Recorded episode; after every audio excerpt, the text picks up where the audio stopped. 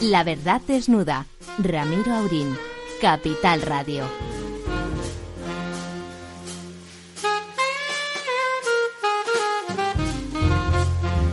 Muy buenas noches, amigas y amigos. Aquí estamos una vez más dispuestos a desnudar la verdad en esta noche encantadora, primaveral, veraniega en algunos lugares.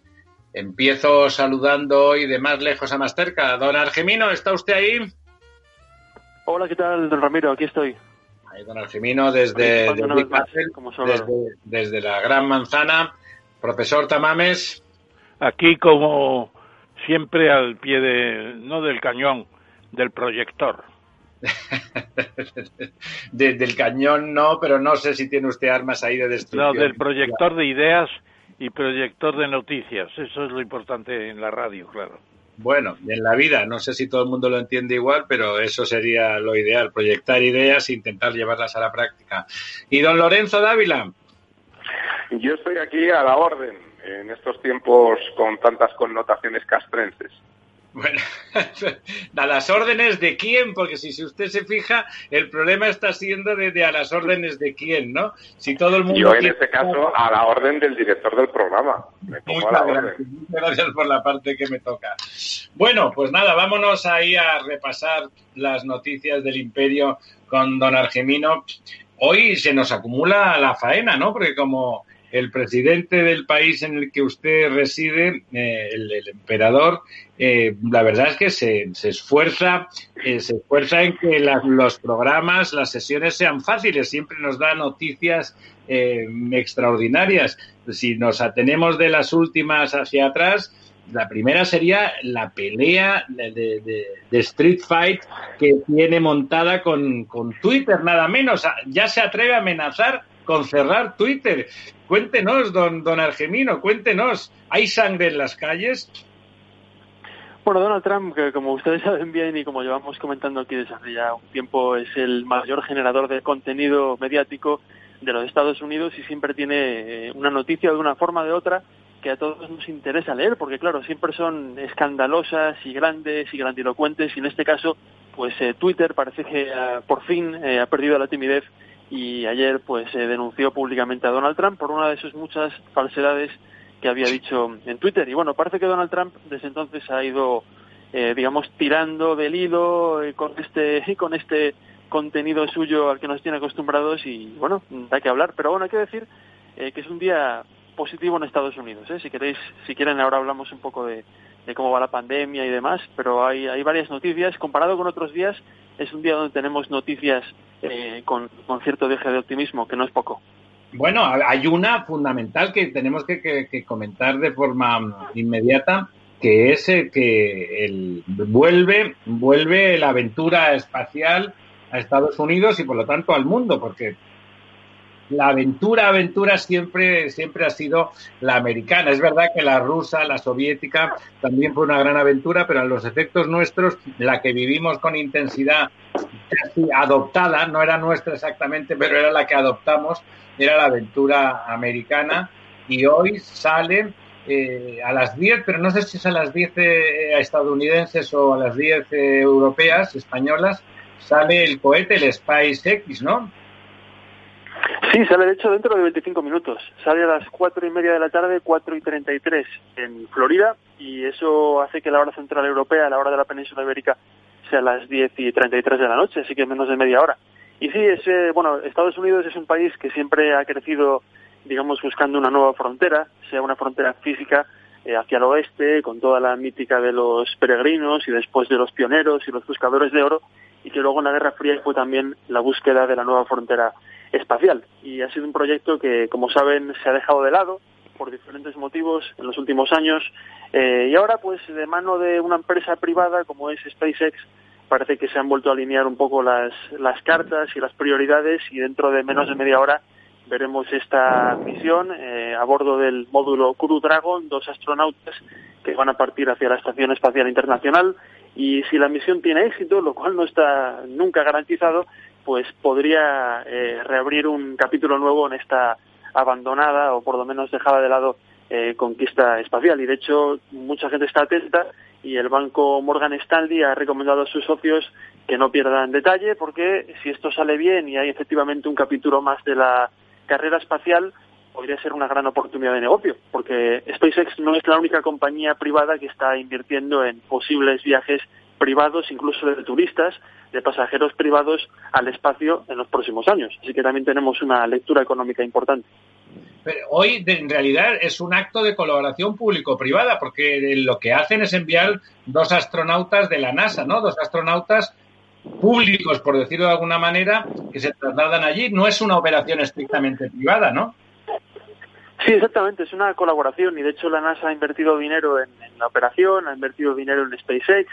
Eh, la NASA firmó hace poco un contrato tanto con SpaceX como con Boeing, también para diseñar una parte de la tecnología y es eh, una colaboración que aparte le sale a todo el mundo mejor porque SpaceX evidentemente se beneficia de la infraestructura de la NASA, de las pistas de lanzamiento, de sus científicos, de su historia y luego la NASA se beneficia también de las inversiones y de la innovación que ha hecho que han hecho los científicos de, SpaceX. Y de hecho le sale más rentable porque hasta ahora en los últimos años los astronautas americanos que partían hacia el espacio lo hacían a bordo del módulo ruso eh, que significa Unión de la Unión Soviética desde bueno la, la zona del Baikonur y les costaba, les cobraban los rusos 80 millones de dólares por, por astronauta y ahora SpaceX les cobra 55. Así que parece que han encontrado eh, un acuerdo empresarial que, que, beneficia a ambas partes. Y también para el gobierno también es un instrumento nuevo de investigación, de oportunidades y también de, propaganda, porque esto tiene un, gran tirón de, del orgullo americano. Argimino, Argimino, yo quería preguntarte, Argimino, buenas noches en España. Buenas noches. Te quería preguntar, este es un producto más de la factoría o polifactoría de, de Joel Musk, ¿no? El sudafricano que está trabajando en Estados Unidos hace tantos años, me parece, ¿no? SpaceX, ¿no? Sí, sí, sí. y te quería preguntar... SpaceX. Eh, SpaceX, exactamente. Y te quería preguntar, ¿tú sabes si son estos vehículos también los que pueden recuperarse en gran parte eh, al caer en el mar las piezas que, que ahora se pueden conservar y no tener que construir nuevamente porque son carísimas. ¿Es así? Sí, efectivamente. De hecho, el módulo que se llama Crew Dragon va a partir al espacio, eso, como decimos, dentro de 20 minutos y lo va a hacer a bordo de un cohete Falcon 9, que es un cohete capaz de despegar, e ir al espacio y luego volver y aterrizar de pie en una plataforma que está preparada en el Atlántico. Y de hecho, si todo sale bien, no solamente los astronautas llegarían a su destino, sino que el Falcon 9 volvería, casi como una película de ciencia ficción, y aterrizaría de forma vertical, eh, derechito, en esta plataforma del Atlántico, algo que ya logró hacer en, diferentes pruebas, ¿no? Y de hecho esta es la, clave del ahorro de costes, porque si efectivamente cada vez hay que construir un cohete, sale carísimo, pero si el cohete se puede reutilizar, como en este caso, si todo sale bien, eh, esto reduce los costes y posibilitaría esta nueva carrera espacial público-privada. Oye, otro de los negocios, otro de los negocios de, de Joel Musk que me parece que es el de Tesla, ¿no? De lo más. Eh, ¿eh? Sí. Va bien también. va bien. ¿Cómo va últimamente? Porque hubo dudas de que no tuvieran capacidad de producir frente a la alta demanda que habían tenido, ¿no? Sí, Tesla va bien. De hecho, este año se convirtió, no, el año pasado, se convirtió en la automovilística con mayor valor bursátil de, Estados Unidos, eh, por, detrás, por delante, perdón, de General Motors y de Ford. Es la única, es la más valorada del mundo, solo después de Toyota, la japonesa. Y siempre tiene mucha épica, porque bueno, Elon Musk es una persona que es muy amiga también como el presidente de, de hacer ruido y de estar siempre en las portadas y a veces de una forma eh, más cuestionable que otras y Tesla ha estado en el punto de mira de los inversores. De hecho, algunos tweets de Elon Musk hablando del, valor de las opciones de Tesla, que si tenía que ser mayor o menor, eh, le ha granjeado problemas con el regulador, con el SEC. Eh, la compañía parece que va bien. Eh, cada año tiene diferentes objetivos de producción que se cumplen casi de una manera estajanovista, con un poco el, el voluntarismo de Elon Musk, que es una especie de líder también mesiánico en el mundo de Silicon Valley, y eh, la, compañía le va bien. Ahora los, los eh, modelos que fabrica desde hace años son eh, los coches más vendidos en, las clases ricas de Estados Unidos, por delante del Mercedes o del Jaguar o del Rolls Royce y, de hecho bueno lo justifica el precio de sus acciones. Oye, y aparte de Twitter, que, que supongo que Ramiro va a volver al tema, Yo quería preguntarte, ¿qué pasa con Amazon? Ha dicho que va a hacerse con los taxis del mundo, ¿no? Esto es eh, una política ya definitivamente de destrucción de Uber y de los Cabify que hay por el mundo adelante. Bueno, eh, Amazon siempre ha tenido un fuerte instinto imperialista y se ha ido expandiendo como una mancha de aceite a muchos negocios. De hecho, ahora, por ejemplo, eh, los supermercados ya no solamente, no hablo de envíos a domicilio, sino supermercados como Whole Foods, que tiene cadenas fuertes, o negocios adyacentes, eh, Amazon los va absorbiendo. Hablamos también del mm, sector del entretenimiento, la televisión, el cine, Internet, es decir, es una compañía que está eh, expandiéndose hacia muchos sectores y, parece que es una carrera general, también coches autónomos y no hay sector donde una compañía como Amazon o como Apple, por ejemplo, eh, no ponga sus, sus manos. Y bueno, el, parece que el transporte privado, al estilo de Uber o de Lyft, también es un mercado eh, suculento, con vistas también al futuro, es un mercado que crece y, no me extraña que Amazon tenga también ahí sus intereses y haga sus pequeños pinitos para ver si le funciona o no el negocio.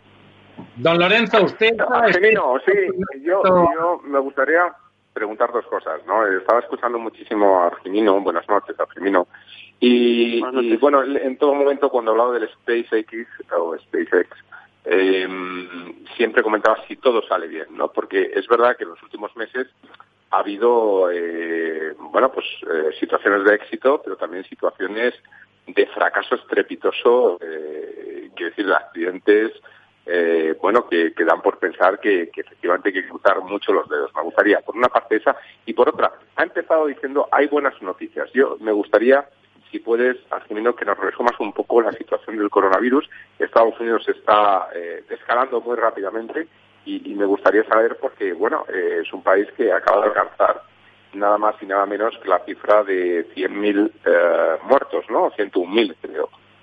Sí, sí, sí. Bueno, está mejorando la cosa porque a, nivel de nacional, si juntamos todos los estados, el número, la cantidad de muertes eh, por COVID-19, el número oficial, ha bajado un 60% desde hace apenas dos semanas. Ahora tenemos en torno a 700 fallecimientos diarios, lo cual es un número mucho más bajo de los 2.000 que teníamos hace eh, apenas un mes al día. También está bajando el número de contagios más ligeramente. Hoy tenemos 18.000, eh, antes había como 25.000 y es una buena noticia teniendo en cuenta también que se están haciendo más test, con lo cual eh, debería haber más contagiados, pero sin embargo, a pesar de tener más test, el número va bajando. Los estados, eh, como siempre decimos, depende de cada estado, pero en la gran mayoría el número de contagios y de fallecimientos está bajando. Todavía quedan algunos donde hay repunte, por ejemplo West Virginia, por ejemplo Dakota del Norte, pero en general la tendencia es buena y sobre todo es buena porque los 50 estados ya han empezado a reabrir. Eh, también cada uno reabre a su ritmo. Por ejemplo, aquí en Nueva York eh, hay 10 regiones, 7 ya están reabriendo, fase 1. A la ciudad de Nueva York todavía le queda cumplir algunos requisitos pero es un, panorama de reapertura. Miramos, por ejemplo, a Texas, a Georgia, que son estados que empezaron a reabrir hace ya casi un mes, a principios de, mayo, y, los contagios pues no han repuntado, que es lo que tenía lo que temía mucha gente. Eh, y en un mes pues ya hay margen para ver si el ir a la bolera o el ir a un restaurante a cenar eh, y demás pues tendría una, un impacto sanitario y parece que no lo ha tenido tan fuerte. También es verdad que por supuesto observan eh, medidas de distanciamiento, limitación de clientes, etcétera, etcétera. Pero bueno, son noticias eh, positivas y de hecho también lo que nos van diciendo de la OMS, que bueno, que no está claro que vaya a haber un repunte, un rebrote de, del coronavirus en verano o en... Oye, y una pregunta, perdona...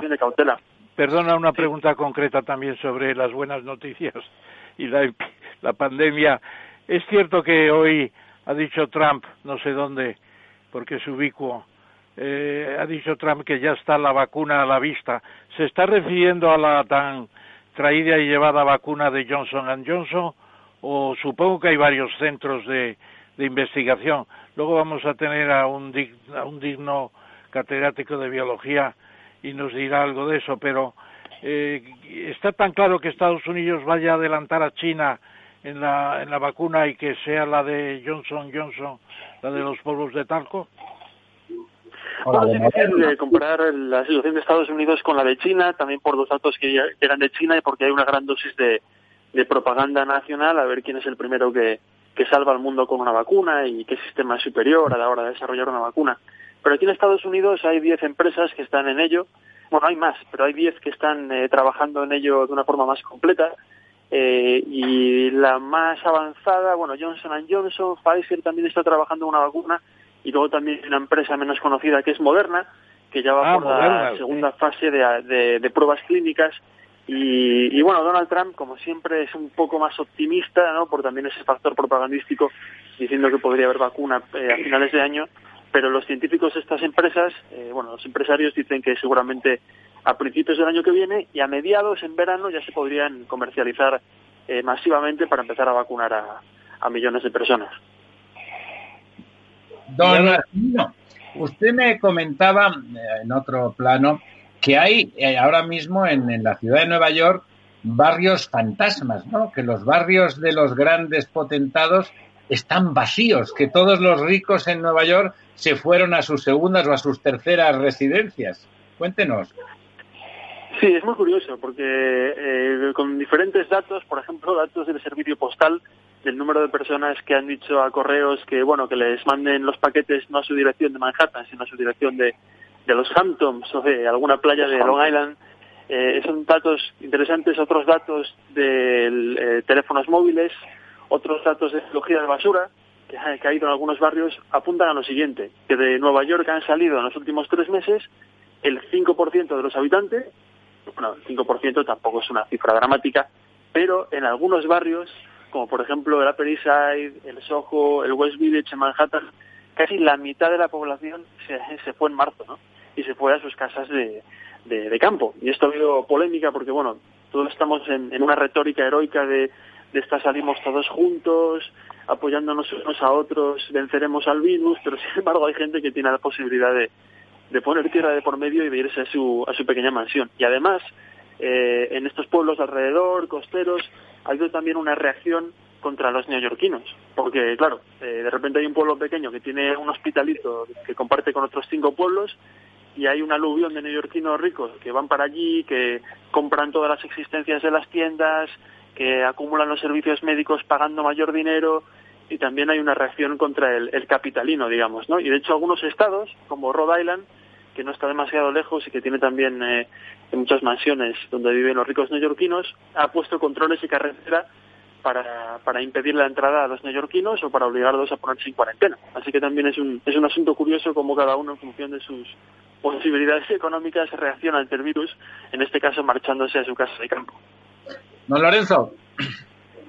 Bueno, yo la verdad es que eh, todas las noticias que vienen de Estados Unidos pues resultan eh, eclipsadas por esa noticia inicial que con la que comentábamos el programa efectivamente de, de Twitter, ¿no? Es decir, si realmente el señor Donald Trump está tan nervioso como para enfrentarse con estos gigantes de las redes sociales, porque además amenazaba varias redes sociales.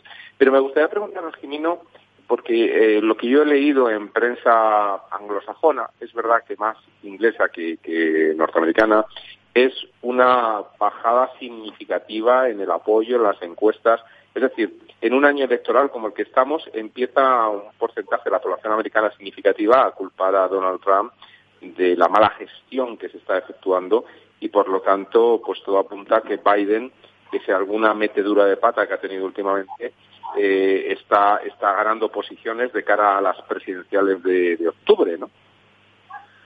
Sí, sí, en noviembre, el 3 de noviembre, sí, efectivamente. Joe Biden siempre ha estado por delante de, de Donald Trump en las encuestas.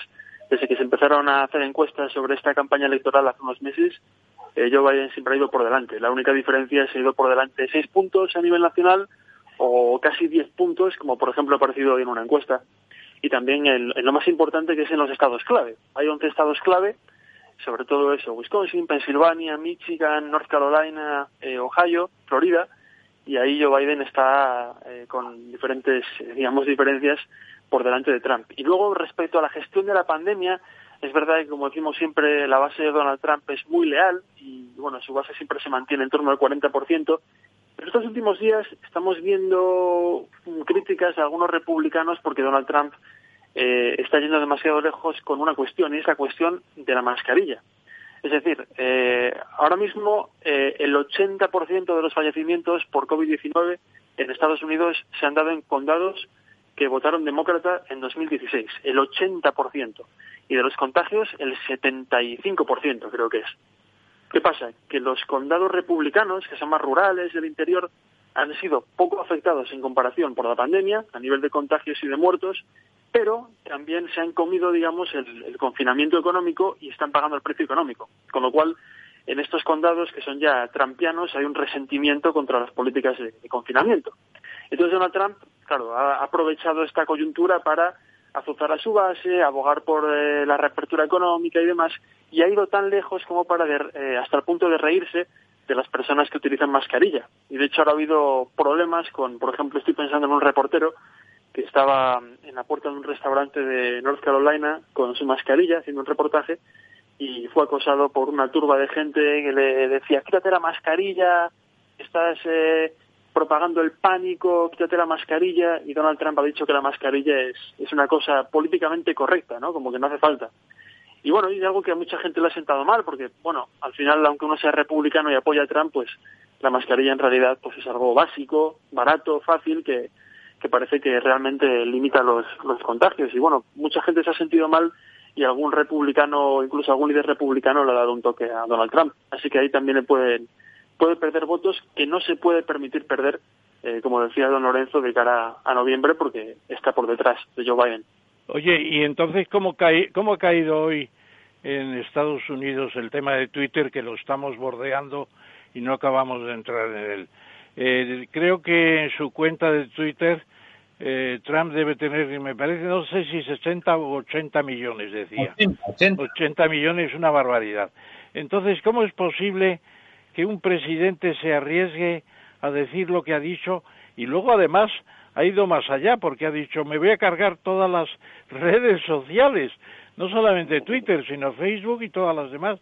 Entonces, eh, estas, estos exabruptos, eh, claro que el pueblo norteamericano está curado de espantos y depende de cómo sea el exabrupto, pero eh, influye, va a influir lo del Twitter, la campaña, por cierto, que ha bajado un 2,7% es la última cotización en el Dow Jones, de Twitter, no sé si cotiza en Dow Jones o cotiza en, en, la... En la, ¿Cómo se llama?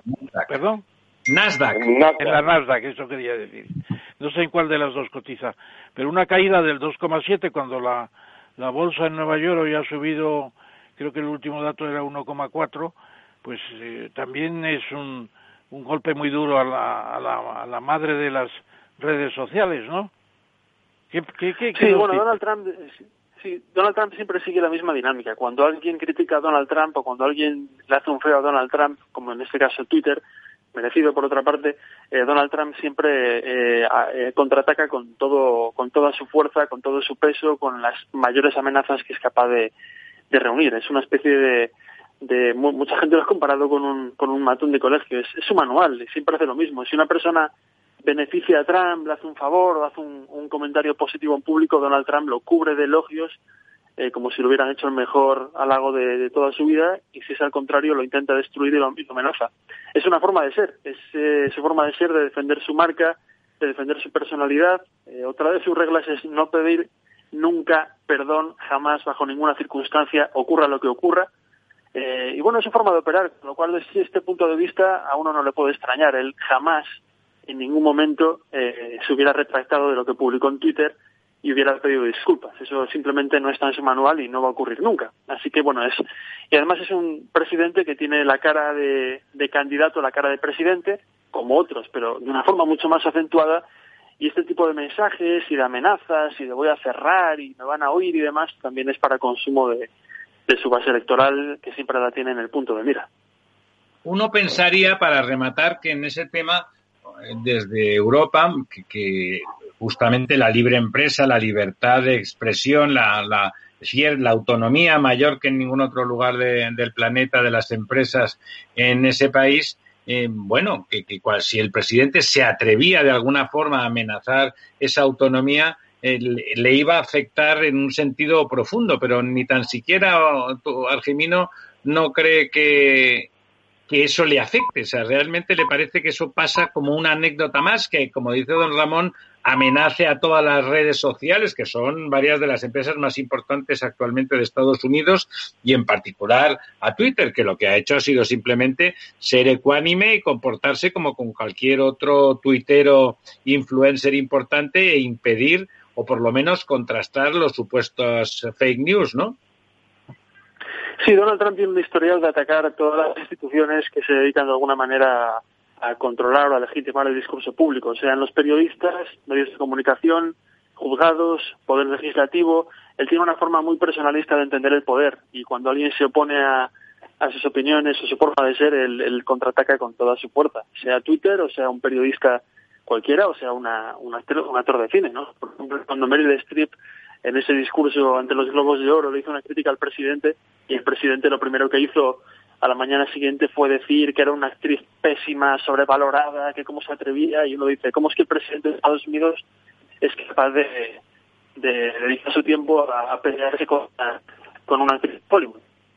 Y, y es Donald Trump, al final son las, las reglas con las que opera y nos tiene acostumbrado desde el primer día. No son reglas que vemos en otros presidentes, pero desde luego son las reglas de, del presidente Donald Trump. Las, las reglas del emperador. Bueno, don Argemino, eh, me gustaría...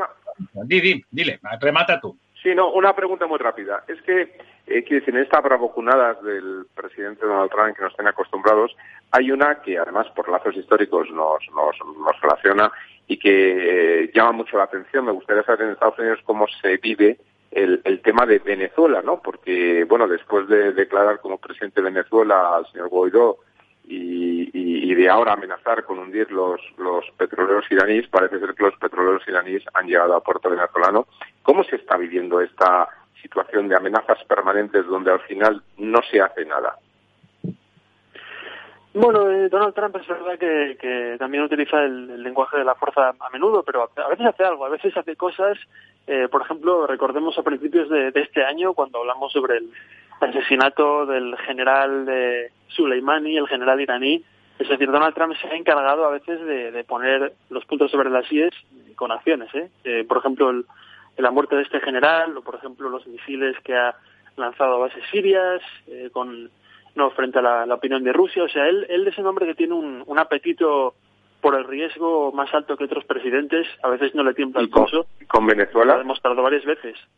No, con Venezuela no, pero bueno, pero al final uno, uno toma nota, ¿no? Si uno es el, presidente de Venezuela o, o un alto gobernador en Venezuela y ve como Donald Trump se carga a un general legendario eh, desde hace 30 años de, Irán, eh, en pleno en plena crisis de Oriente Medio, pues uno quizás se lo piense dos veces, ¿no? A lo mejor su apetito por Venezuela no, no pasa por ahí, pero desde luego entre los instrumentos que tiene el presidente a su disposición está la fuerza bruta y a la luz de lo que ha hecho en alguna ocasión, quizás sea conveniente tomárselo en serio. El supuesto objetivo se lo puede pensar, ¿verdad? Bueno, don esperemos que no haya noticia negativa, que, que el cohete, que el SpaceX se salga, que llegue hasta la estación espacial y luego, bueno, mejor que vuelva, pero sobre todo que los dos astronautas lleguen sanos y salvos allí. Si hubiese alguna novedad. Esas cosas, si pasan cosas malas, suelen pasar muy rápidamente. Eh, a lo mejor le llamamos a ver qué, porque me imagino que estará retransmitido en directo por todo Estados Unidos, ¿no? El, el, lanzamiento. Sí, está, está por internet en muchos medios, está en directo. Estupendo. Bueno, pues Argemino, así. Si no le llamamos, quiere decir que ido todo bien. Si pasa alguna desgracia, sepa usted que intentaremos contactar a ver qué nos cuenta. Eh, pues Ojalá sea el caso de que no, haga falta. Esperemos que sí, por, la, por el bien de los buenos de los astronautas que no tienen la culpa de nada. Un abrazo. Volvemos en dos minutos.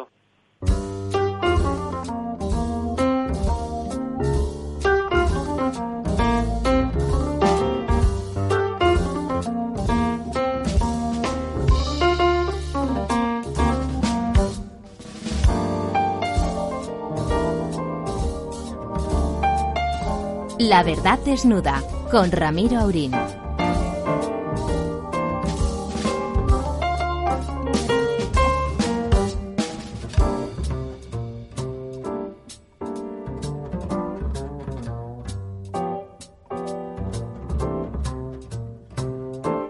Aquí estamos de vuelta, profesor Tamames, don Lorenzo Dávila. Hoy también en Europa y, en España han pasado cosas, muchas cosas. Grandes novedades, sobre todo el Fondo para la Recuperación de Europa, que está todavía discutiéndose cómo se va a configurar.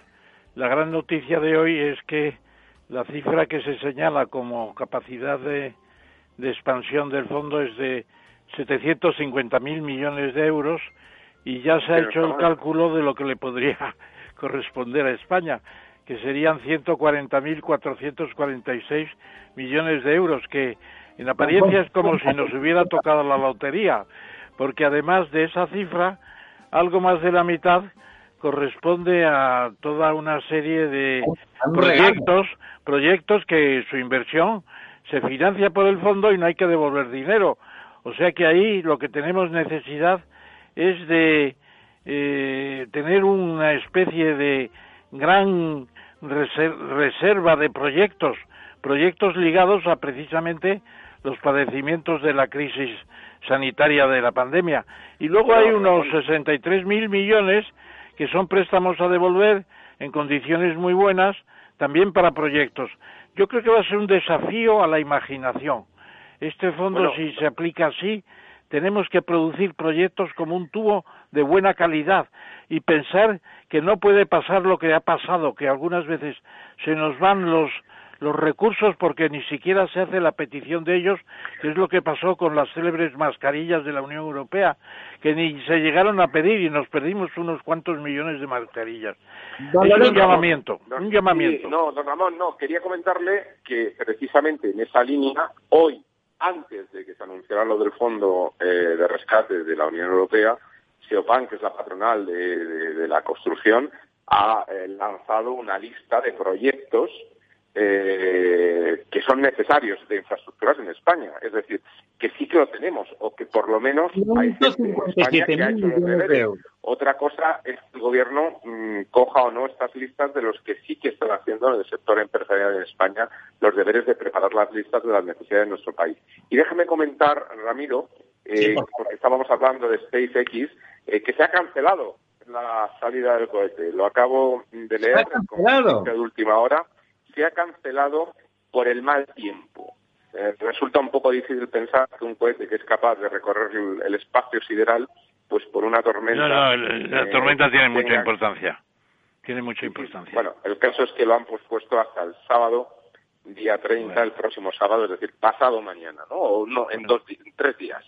Bueno, veamos.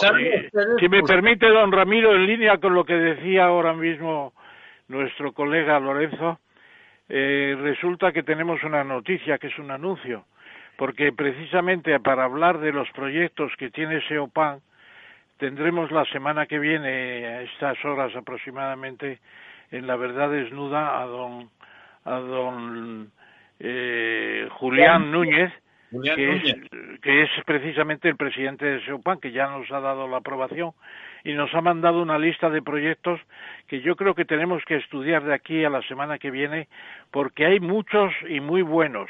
Son todos solventes esos proyectos, don Ramón, todos muy solventes. Todos muy solventes. ¿Se ha fijado usted? me imagino que, que creo que hay que transmitirlo hacia arriba, ¿no? Hacia el gobierno. Sí, déjenme que les comente, que les es una pregunta para ustedes. Eh, una de las cosas que hacen, evidentemente, los cuatro frugales, que son, que les llaman los duros, pero en realidad son gente que lo que quiere es gastar poco, eh, de las condiciones que parece que le van a imponer a España si quiere que le regalen 70 o 80 mil millones gratis y otros 60 mil o 65 mil a, a muy buen precio, vamos a decirlo así, es que para empezar la, reforma laboral ni tocarla, ¿no? ¿Lo han leído ustedes? Exactamente. Bueno, ya incluso se dijo el primer día en que salió una noticia de que había habido el pacto con Bildu, se dijo que eso no se podía tolerar en la Unión Europea. Y hoy se ha reconfirmado porque es evidente que eh, tiene que haber unos condicionamientos. Lo que no se puede hacer es eh, pasar a una rigidez del mercado de trabajo desconocida en toda la Unión Europea, tanta rigidez, porque eso va contra otro de los objetivos de las instituciones europeas que se fijan en el déficit, en el exceso de emisión de deuda y en el volumen de paro. Es, es el tipo. Crear, em, crear, empleo, don Ramón, hay que crear. Naturalmente, naturalmente. La creación y además y, además que es un tema que refuerza muchísimo la posición de la señora Nadia Calviño, ¿no? Dentro del gobierno. lo que refuerza es la posición de los españoles, porque es que hay que crear empleo. No quiero decir que incluso dentro del gobierno, Nadia Calviño, que fue la que pegó un puñetazo encima de la mesa en el momento en que salió ese pacto a la luz, y que obligó a rectificar al, al, propio gobierno eh, unas horas después, pues parece que sale absolutamente reforzada. ¿no? Eh, en estos momentos la situación económica es nuestro verdadero virus, dado que parece que la situación sanitaria está por buenos cauces o está más o menos encauzada gracias al equipo de sanitarios que tenemos en España, ahora mismo el problema es la crisis económica. Y yo creo que en este sentido el protagonismo de una gran profesional como es la señora Nadia Calviño pues pues pues cobra fuerza no y yo creo que, que hoy queda mucho más reforzada su figura. Y bueno eh, veamos a ver qué pasa en los próximos días no porque eh, la política tiene tiene un límite no sobre todo cuando cuando dependes económicamente de unos fondos que, que son esenciales para pagar el mes que viene eh, a los mm. funcionarios a los pensionistas. Es decir no estamos hablando de eh, proyectos a muy largo plazo. Y además hay que tener en cuenta que todo esto viene, Italia es el primer país, va a tener 172 mil millones según las primeras cifras, entre España 140 mil, son 140 mil, 25 mil millones más aproximadamente, me parece bueno. Entonces, eh, se ve que fuera, el caso de España ha sido gravísimo.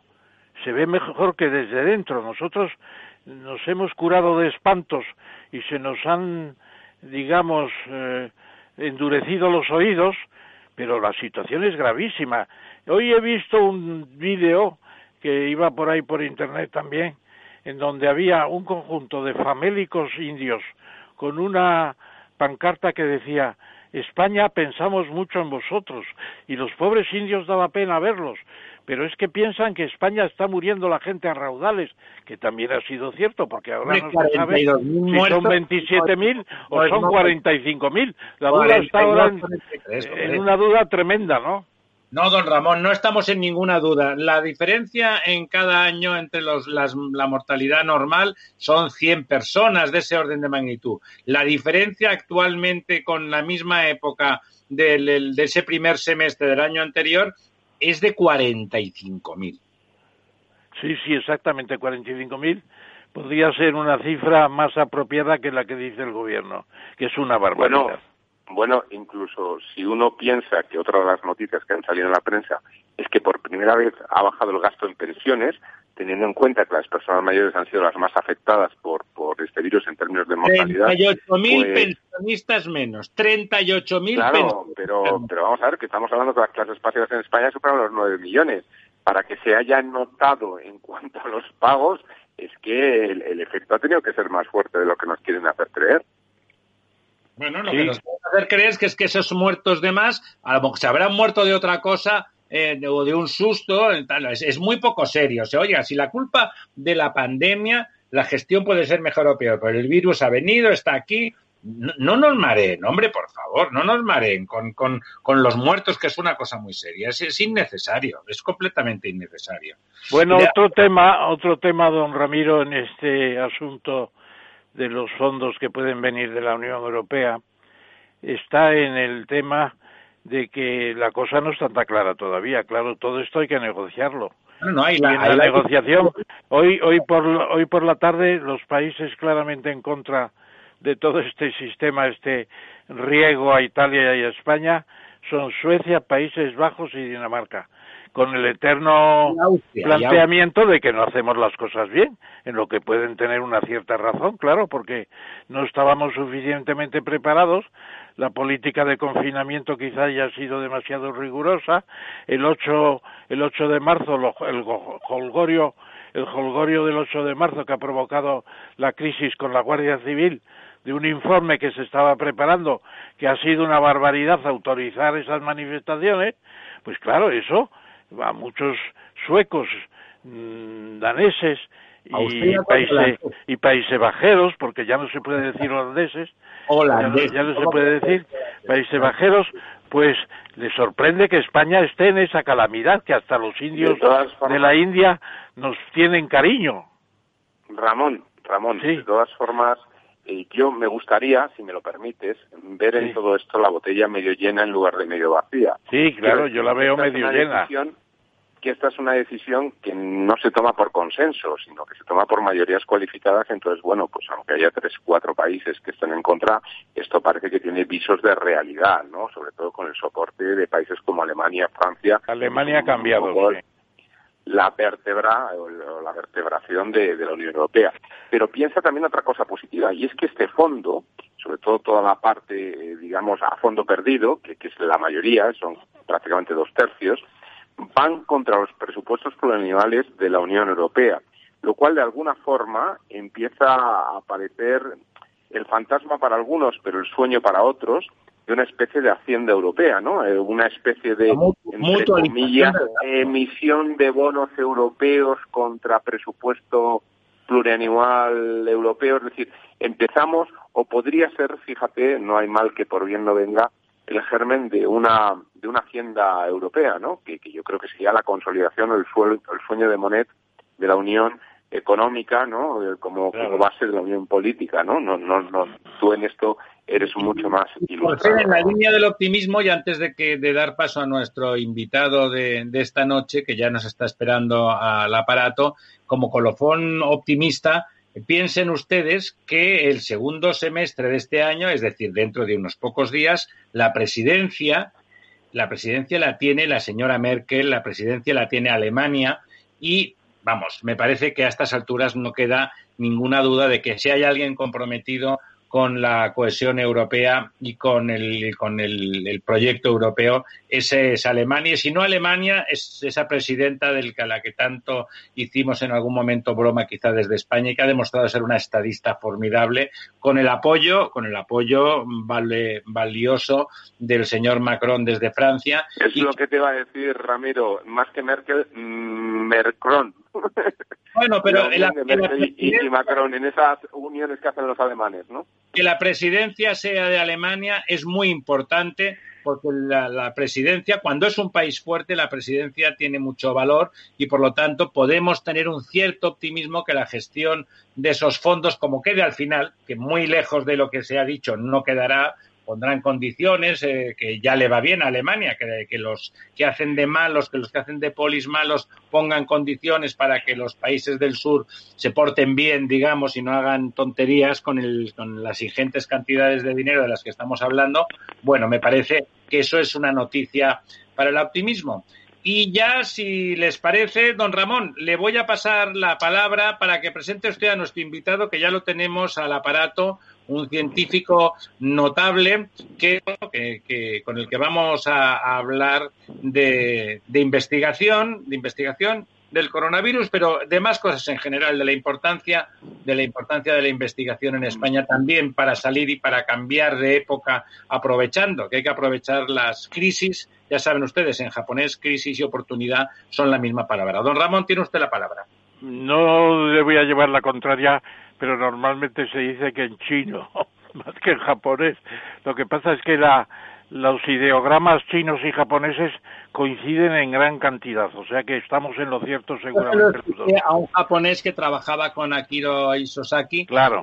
que, que él lo decía del japonés. Bueno, entonces tenemos hoy como invitado de honor a don César Nombela Cano, que le saludamos muy cordialmente. Bienvenido, César. Buenas noches, Ramón. Aquí están, están Ramiro y Lorenzo como colegas para la conversación que vamos a tener. Tú naciste en Toledo, en la provincia de Toledo, en un pueblo que se llama Carriches, y eres licenciado y doctor en farmacia y ciencias químicas por la Complutense y además tuviste la oportunidad de doctorarte en Salamanca con la dirección de tesis de Julio Rodríguez Villanueva. Gran, gran comienzo tuyo. Y luego hay que señalar que trabajaste en Estados Unidos entre el 72 y el 75 con Severo Ochoa, Ochoa en la Universidad de Nueva York y en el Instituto también Roche de biología molecular en Nueva Jersey.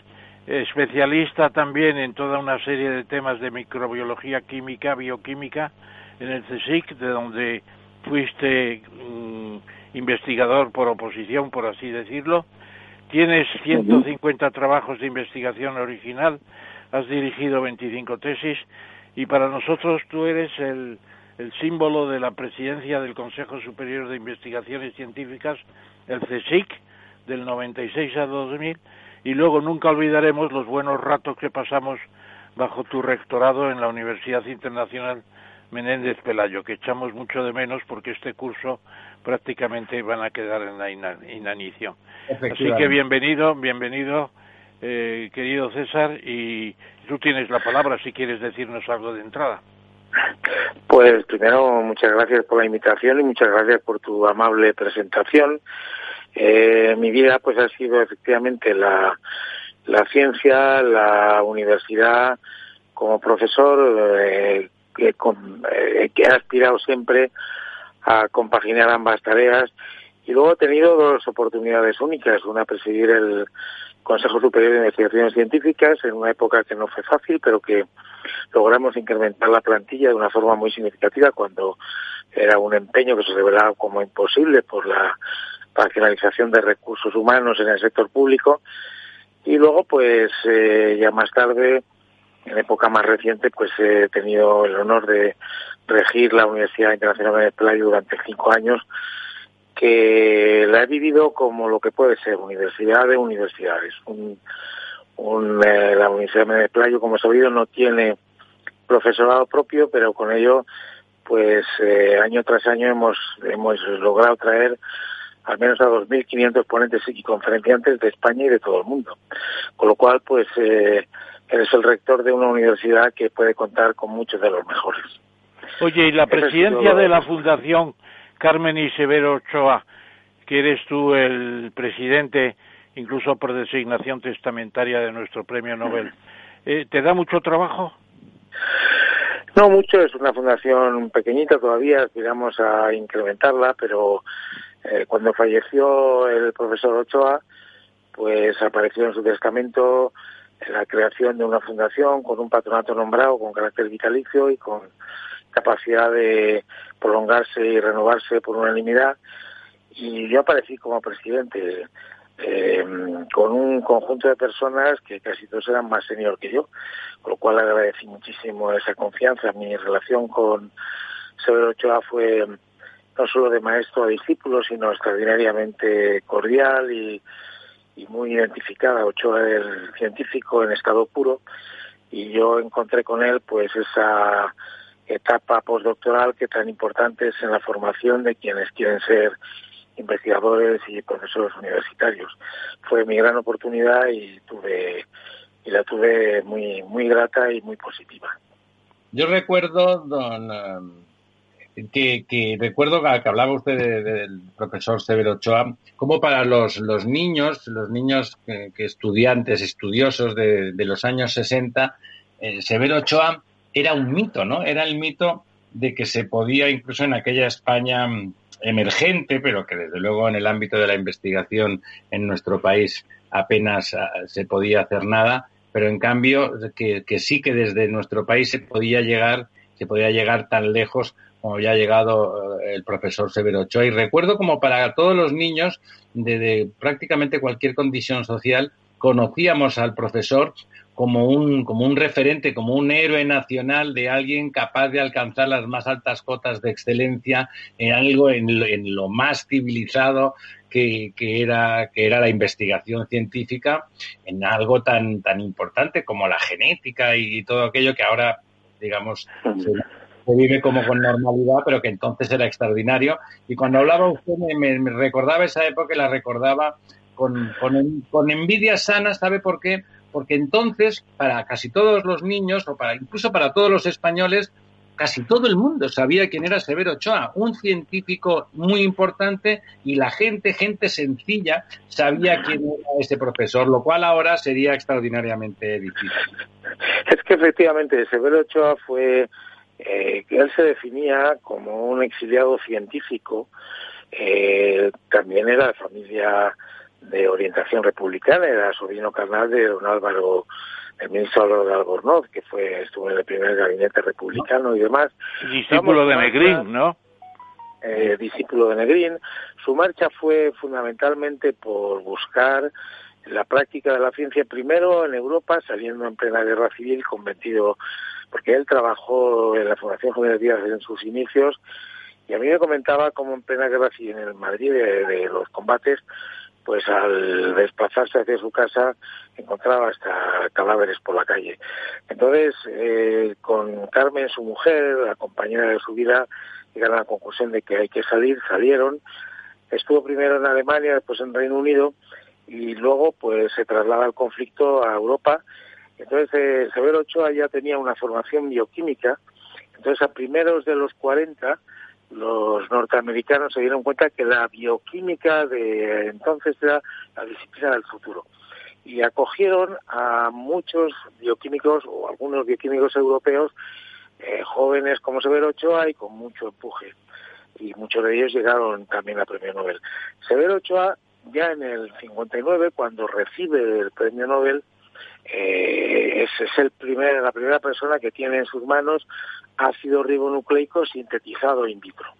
Esto es esos momentos que él describe como emocionantes, ¿no? Entonces, eh, cuando ya en el 59 el premio Nobel, se da cuenta de una cosa y es que eh, su compromiso con España lo tiene que ejercer, que él lo tenía desde siempre, lo tiene que ejercer porque puede ser una referencia y puede ser el gran impulsor. Y eso lo compagina con eh, realmente no dejarse utilizar políticamente, pero sí, eh, pues llega un momento en que, por ejemplo, siendo ministro Villar Paradí, todavía en vida de Franco, él nunca quiso ir a saludar a Franco en persona, ni, ni, ni le obligaron, ni tuvo que hacerlo, pero siendo ministro Villar Paradí le propone crear un centro de biología molecular y demás, y hacer una notable amistad. Tiene escritos eh, en que reconoce, por ejemplo, la labor de eh, don Manuel Tamayo como ministro de Ciencia, primer ministro de Educación y Ciencia que ha ido en España, eh, que, que, él empezó como ministro de Educación Nacional al principio de los 60 y logró cambiar el rótulo, poner Educación y Ciencia, fue una época de gran impulso de las tareas universitarias. Sobre Ochoa le tuvo admiración, también lo elogió mucho la labor de Alvareda en la promoción del Consejo y ya se fue vinculando hasta que luego ya pues cuando se retiró del todo se regresó a España. El centro aquel que habían proyectado sufrió muchos avatares, pero sin duda Severo Ochoa ha sido el gran impulsor del interés en nuestro país por las ciencias de la vida y la biomedicina que ahora mismo pues son este territorio científico vasto y amplio donde eh, una gran cantidad de los avances en la innovación está, está presente y entre ellos pues donde está presente todo el trabajo que ahora tenemos entre manos con motivo de, de este virus que tanto nos está afectando. Efectivamente, tú has dirigido telemáticamente, creo, unas conferencias en estos días, habéis hecho, sobre el tema de la pandemia. ¿Podrías contarnos un poco el, el, temario y las preocupaciones fundamentales eh, antes de que te preguntemos ya sobre, sobre los casos que a nosotros nos inquietan? Pues mira, el, eh, lo de este coronavirus llamado SARS-CoV-2, que es el nombre científico como especie vírica, eh, que ha recibido por parte de los organismos encargados de la taxonomía vírica, porque la llamada COVID-19 es la enfermedad, es la enfermedad que produce.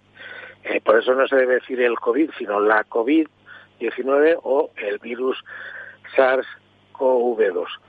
Eh, que COVID responde a coronavirus disease, o sea, quiere decir enfermedad producida por el coronavirus. Entonces, eh, este virus representa una extraordinaria novedad porque, mm, bueno, en el mundo de la microbiología y en concreto de los virus, pues es conocido el potencial que tienen de emerger nuevas especies.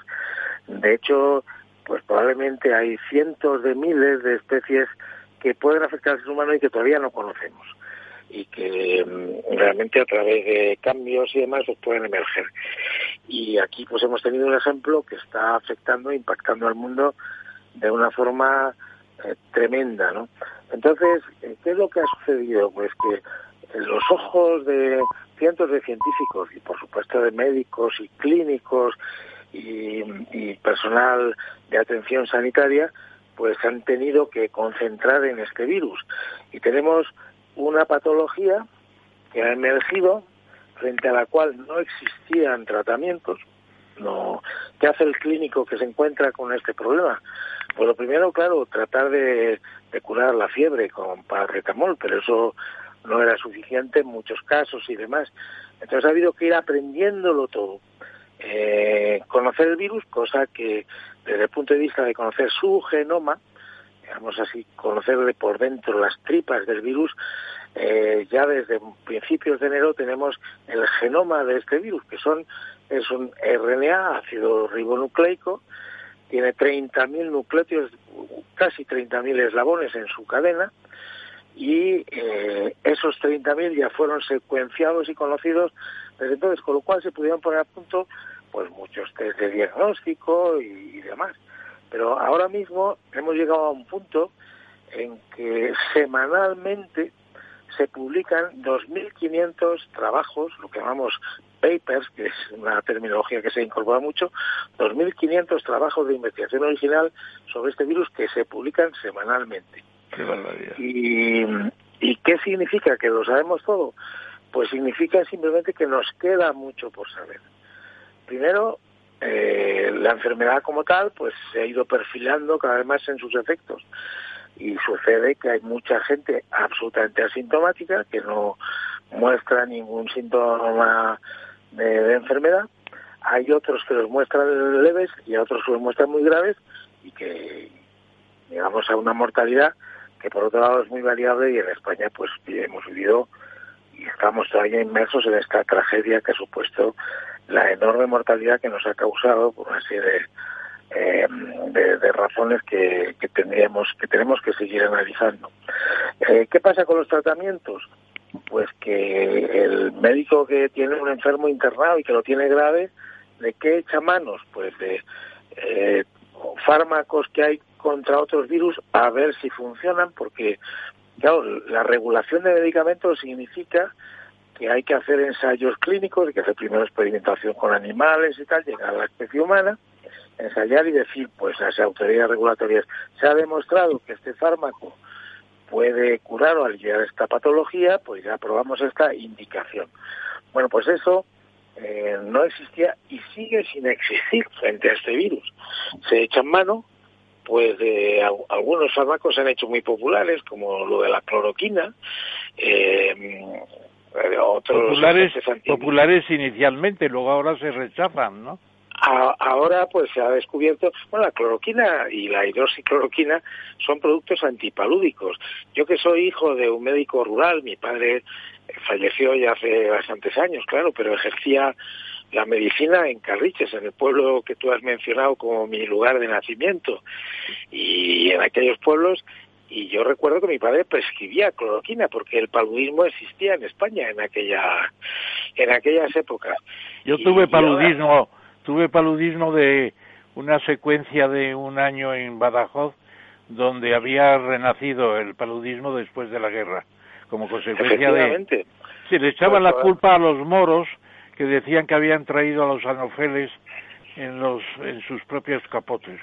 Bueno, como sabrás, lo que hicieron fue desecar charcas y con, con petróleo y con eso pues se combatió eficazmente con un impacto ambiental importante, ¿no? Pero eh, quiero decir, desde la cloroquina a los fármacos para el SIDA, por ejemplo, eh, que, que se han utilizado en lo que se llama uso compasivo, se han planteado ya bastantes ensayos clínicos ahora mismo los ensayos clínicos se registran eh, mundialmente en una página web que se llama clinicaltrials.gov. Ahora mismo hay 1.500 ensayos clínicos en marcha registrados, pero todavía no hay un fármaco que, digamos, se ha aprobado ya para esta indicación. Se está tratando como se puede a los enfermos. El gran problema son los que evolucionan a, una situación de eh, extrema gravedad, con unas reacciones inflamatorias generalizadas, que afectan no solo al pulmón y que conllevan una coagulación intravascular, unos problemas eh, trombóticos muy notables y claro, muchos de esos enfermos son los que los que han muerto y muchos de ellos tras un periodo de tiempo prolongado en las UCIs. Eh, otros se han salvado y los médicos pues tratan como, como pueden a estos enfermos echando manos de recursos pues de antiinflamatorios, anticoagulantes o anticuerpos monoclonales que combaten algunos de los productos que fomentan esta reacción inflamatoria tremenda que es la que acaba con la vida de muchos enfermos.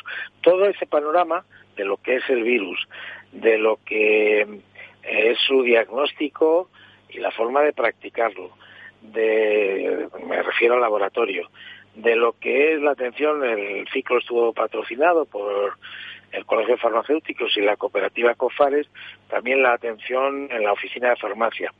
Los tratamientos y la, evolución posterior, lo que cabe prever y cómo la, la salida en la que ya estamos, todo eso ha sido objeto de este ciclo, pero también hemos hecho algunos otros con la Fundación CUAES, de la que soy presidente.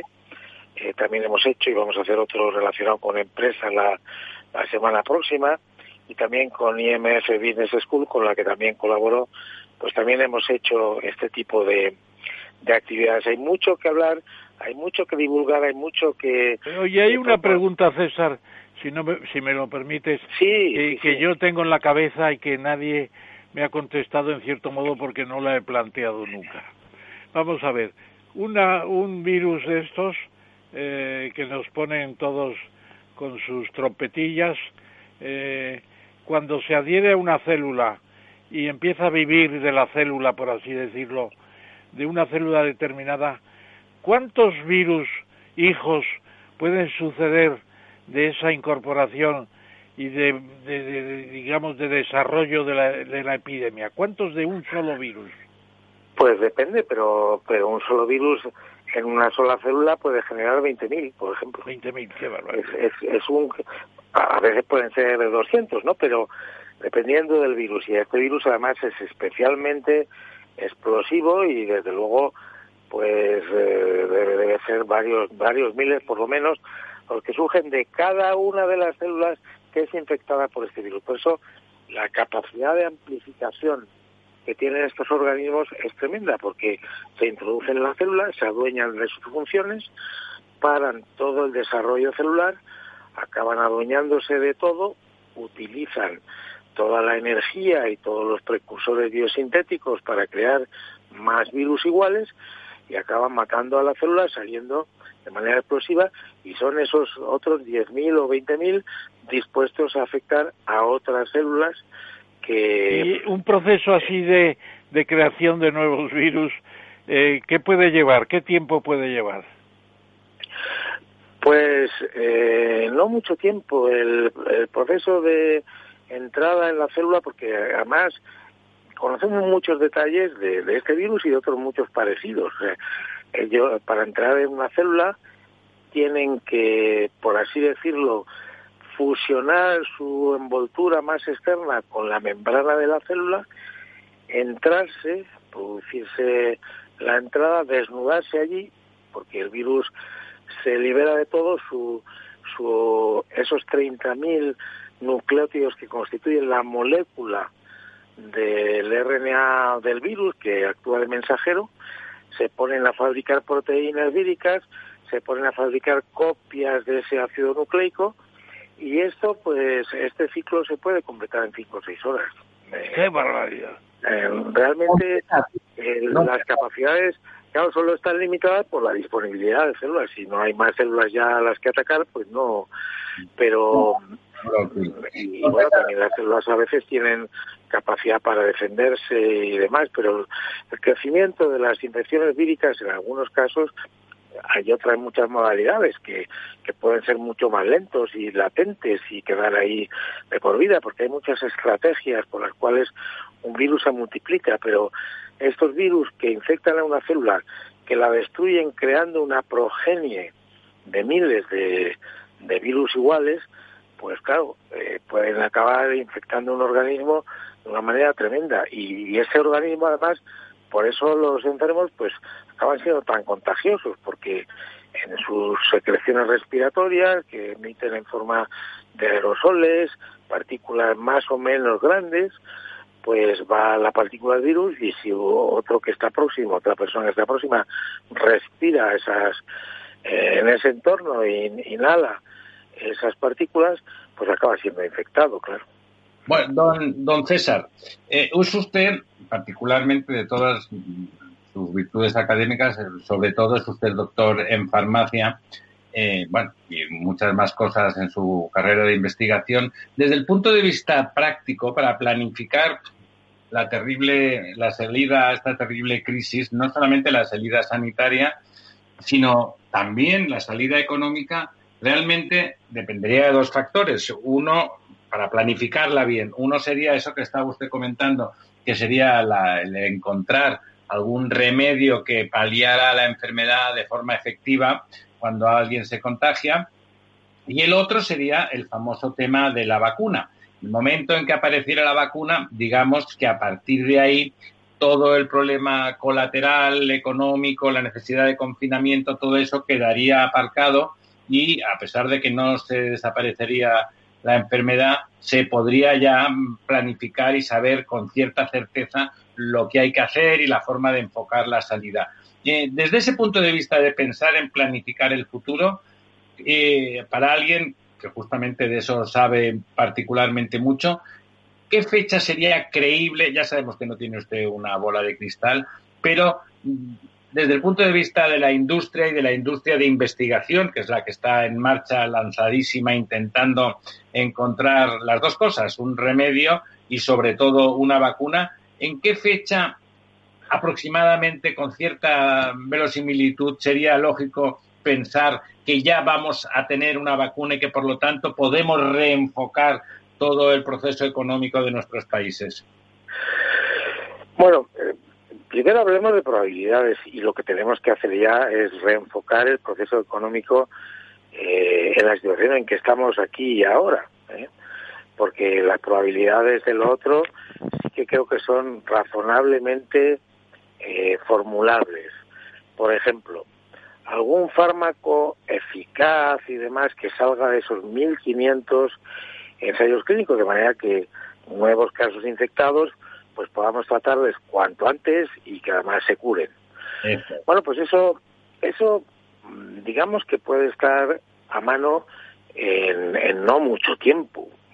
¿Cuánto? Pues digamos que en los próximos meses algunos de estos ensayos deben dar lugar a resultados con un fármaco o con una combinación de fármacos para decir tenemos un buen tratamiento. Eh, esto por un lado. Vacuna. La vacuna es la que todo el mundo ve como la panacea. Eh, hay una situación tan excepcional en relación con esta vacuna que nos hace a los, a los científicos formular la idea de que puede tardar como un año, bueno, decíamos un año hace tres meses, pues que puede tardar eso, de, de 12 a, a 18 meses en desarrollarse. Ahora mismo, en una situación que, como digo, es absolutamente excepcional, pues hay eh, un proceso de desarrollo de vacunas que lleva a compaginar en paralelo cosas que antes eran secuenciales, por ejemplo, la experimentación con animales para ver si la vacuna protege. Después, la experimentación en grupos pequeños de voluntarios humanos, cuando ya sabemos que puede ser seguro, experimentación con ellos para ver si, en primer lugar, no hace, no hace daño.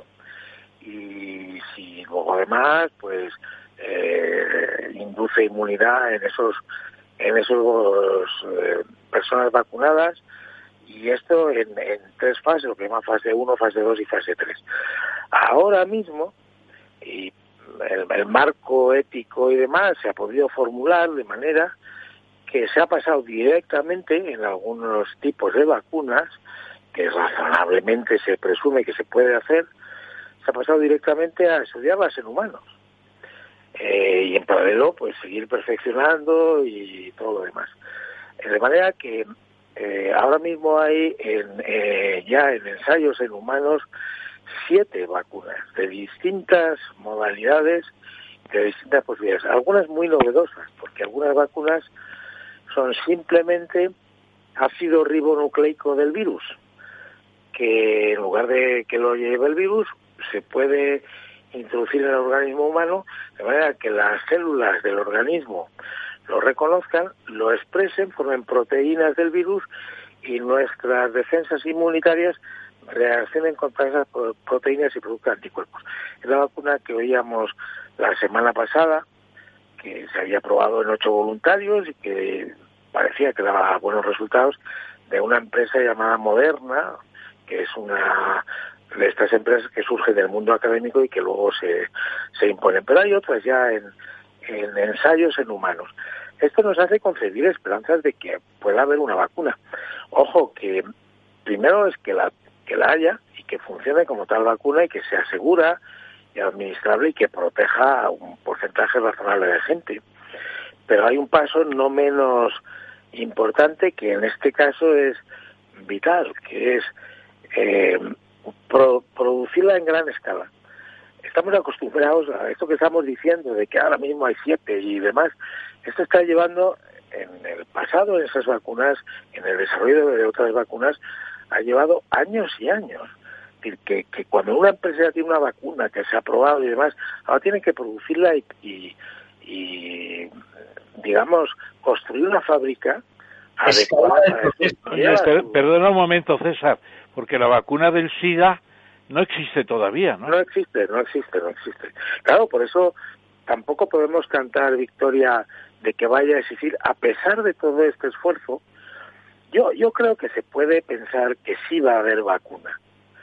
Eh, dentro de las, de las que hay ya en marcha, a mí algunas me parece que, que tienen más probabilidades de tener éxito que otras, pero ese aproximar la cuestión desde varios lados, pues eh, quizá haga que, eh, que sí, que tengamos vacuna. Yo creo que sí que va a haberlo. Entre las cosas que más porque se ha podido saber que eh, las defensas naturales que tenemos frente a otros coronavirus incluso parece que pueden proteger porque se ha ensayado también algunos eh, que la que la, parecer la infección produce inmunidad, por ejemplo, en estudios con, con monos, con macacos, muy próximos a nosotros.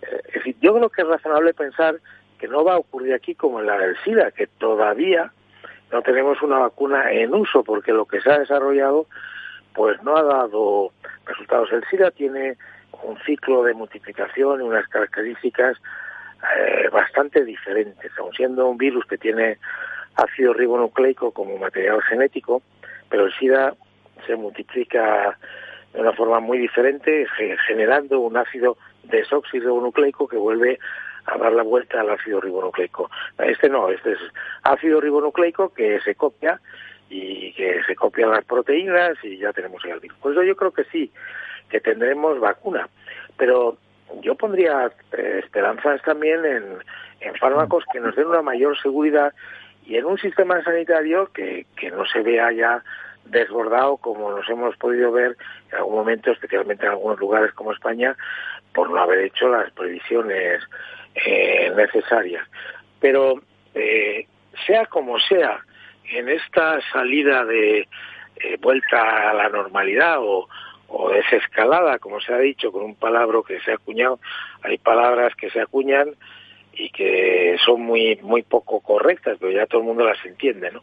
En esta desescalada eh, tenemos que planteárnosla con las comisiones actuales, que es decir, la prevención con lo que sabemos. ¿Y qué sabemos?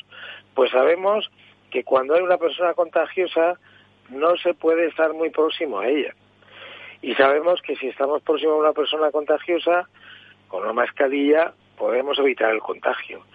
Y sabemos que manteniendo las distancias, especialmente en aquellos casos en que em, realmente no sabemos con quién estamos o si podemos, pues sabemos que, que las sabemos disminuir las probabilidades de contagio. Sabemos que esa higiene de manos que hay que practicar con frecuencia y la utilización de geles hidroalcohólicos, que también puede ser decisiva, porque si yo arrastro con las manos el virus que está en una superficie donde puede permanecer bastantes horas, eh, de los objetos que manejamos, y luego me llevo la mano a la nariz o a la boca, pues puedo contagiarme. En fin, sabemos mucho más de esa prevención y tenemos que plantear la salida de esa situación, mm, por supuesto, esperando lo mejor de los nuevos desarrollos, tanto de fármacos y tratamientos eficaces como de vacunas. Pero tenemos que, estar bien instruidos de cómo evitar al máximo el contagio y además tener un sistema capaz de rastrear quién está contagiado y evitar que se contagie a más gente. Por eso estos sistemas, en los países que mejor lo han hecho, y aquí y aquí hay países como Corea, muy es un país Corea del Sur con una tecnología fantástica, han puesto en marcha esas medidas y han sido muy eficaces. Pero hay un país que, que, asombra eh, que no ha tenido ni un solo fallecido, que es Vietnam, que tiene 1.500, más de 1.500 kilómetros de frontera con China, nada menos. Y que han hecho desde el principio, claro, con un régimen autoritario y capaz de imponer, pues eh, en las vías por las que podían llegar algún contagiado han sido capaces de detectarlos enseguida, someterlos a cuarentena y aislarlos, y el balance de Vietnam es que es envidiable. Son eh, constatados, son 350 casos aproximadamente y cero fallecidos. Esto es, mm, desde luego, muy excepcional. Pero ese tipo de prevención en, en nuestro medio, en nuestra sociedad y demás, eh, tenemos que plantearnos y hacerlo compatible con todo, con volver a la actividad económica, con tener corredores donde pueda venir el turismo y donde podamos movernos, con, con poder realmente eh, ser eficaces en esa prevención, eh, manteniendo lo que se llama la distancia de seguridad, evitando las aglomeraciones, en lo posible, teniendo en cuenta pues muchas circunstancias. Incluso sabemos, por ejemplo, que, que eh, la temperatura más elevada de 15 grados, cuanto más se eleva hasta 25, dificulta más el contagio y la humedad relativa más elevada también. Por eso quizá hay que saber aprovechar un poco esas circunstancias.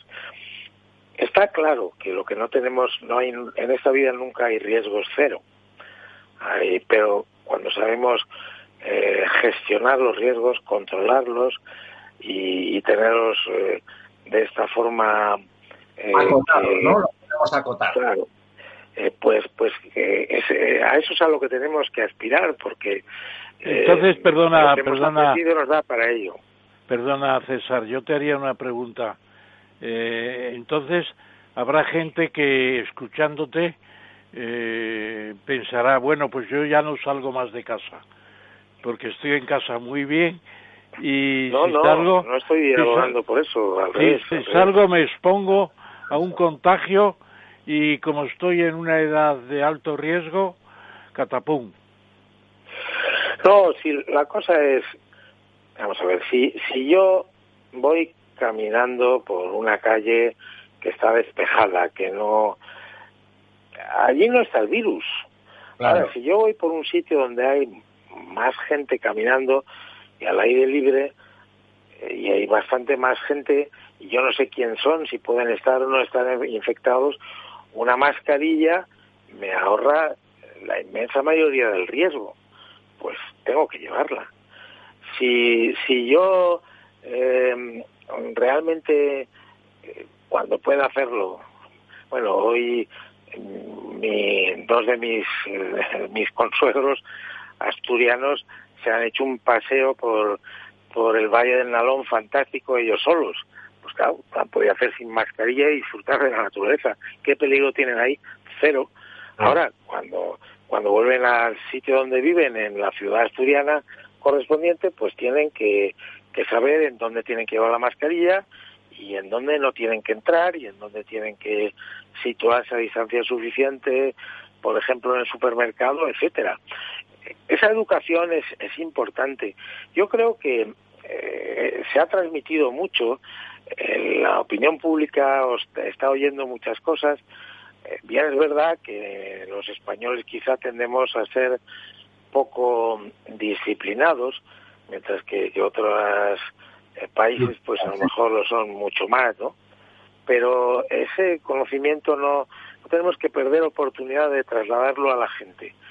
Sigue las propuestas que se han hecho, y si te dicen, cuando nos dijeron salgas de casa, salvo en tales casos, pues no salimos de casa en tales casos. Ahora que ya sí podemos salir, pues tenemos que saber cómo hacerlo y las normas suelen estar claras, incluso en las comunidades de vecinos, pues todas ellas han dispuesto, bueno, qué tiene usted que hacer en el ascensor, qué tiene usted que hacer. Y, y, claro, esa, eh, esa posibilidad eh, se materializa en, en algo que, una frase que ha acuñado eh, mi colega microbiólogo eh, López Goñi de la Universidad de Navarra, que es un divulgador magnífico, que ha hecho la vacuna, eres tú. Es decir, yo puedo ser el factor principal para evitar contagiarme y si estoy contagiado, evitar contagiar a otros y, y realmente a partir de ahí, porque eh, tampoco podemos confiarnos eh, fíjate, Ramón, lo que puede significar decir, y ahora tenemos una vacuna, ¿y de dónde sacamos 6.000 millones de, vacunas? De, dosis? ¿O de dónde sacamos mil millones? Simplemente que ya se las trae, ya se las trae. Por eso, algunas de las que están en desarrollo, pues eh, ya los que la, la plantean dicen, es que esta vacuna es más fácilmente escalable. Y eso también hay que tenerlo en cuenta. Si la puedo producir con más facilidad y, y hasta más, eh, más sencilla, más barata, más controlable, que si es una vacuna bastante más compleja.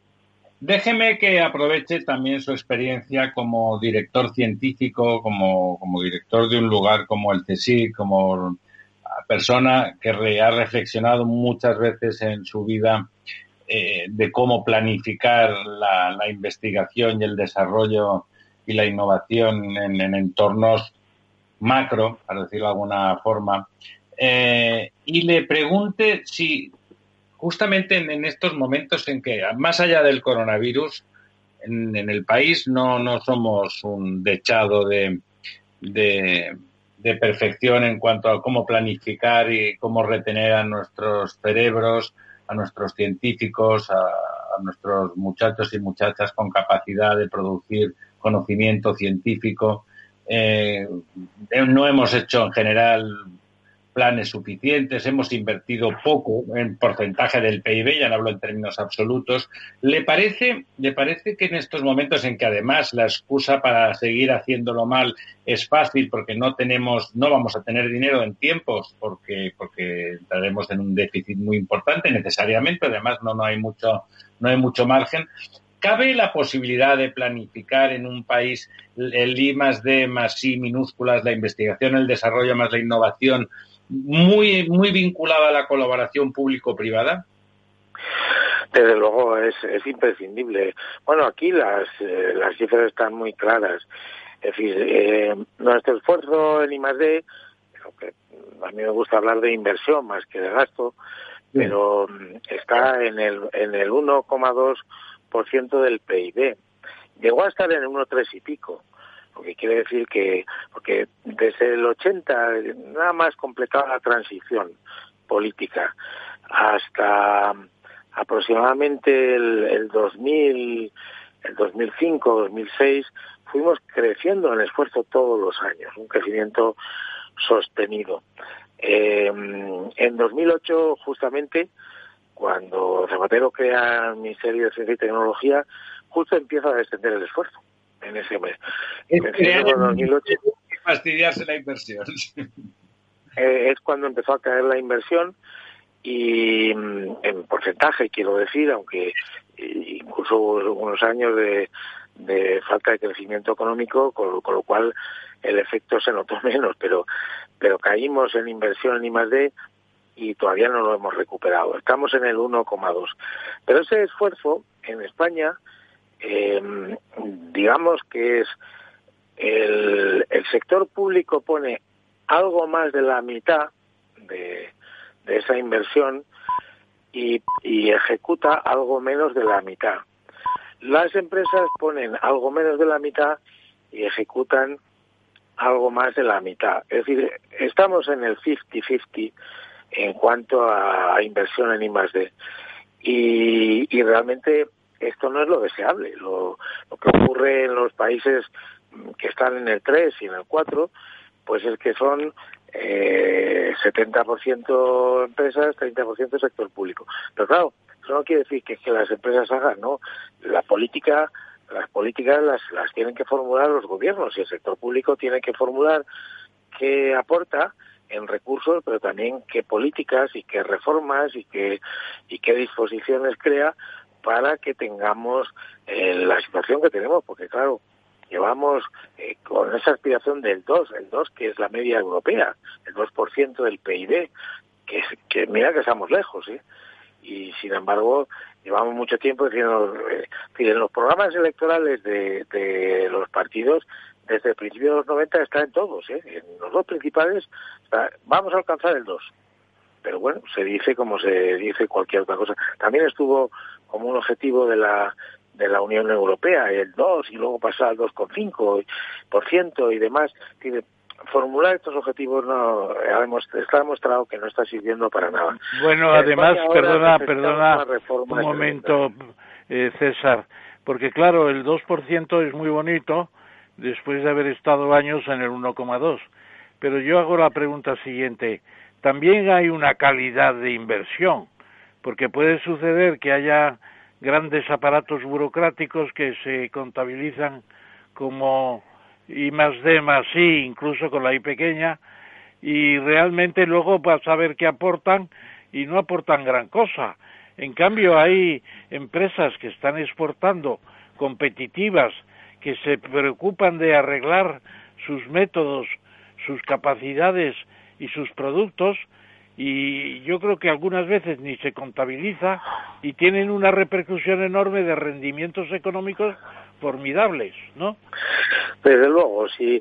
Hombre, una de las cosas más lamentables que en España, gracias a ese impulso del que hablábamos antes, de Severo Ochoa, las ciencias de la vida han tenido un cultivo muy notable y, y con un sistema sanitario que tenemos muy desarrollado y sin embargo, pues no tenemos eh, una gran empresa ni ninguna gran empresa eh, innovadora del sector biotecnológico de las que ahora podríamos decir es que esta empresa pues va a ser clave en esa vacuna que buscamos o en esos diagnósticos, lo que sea.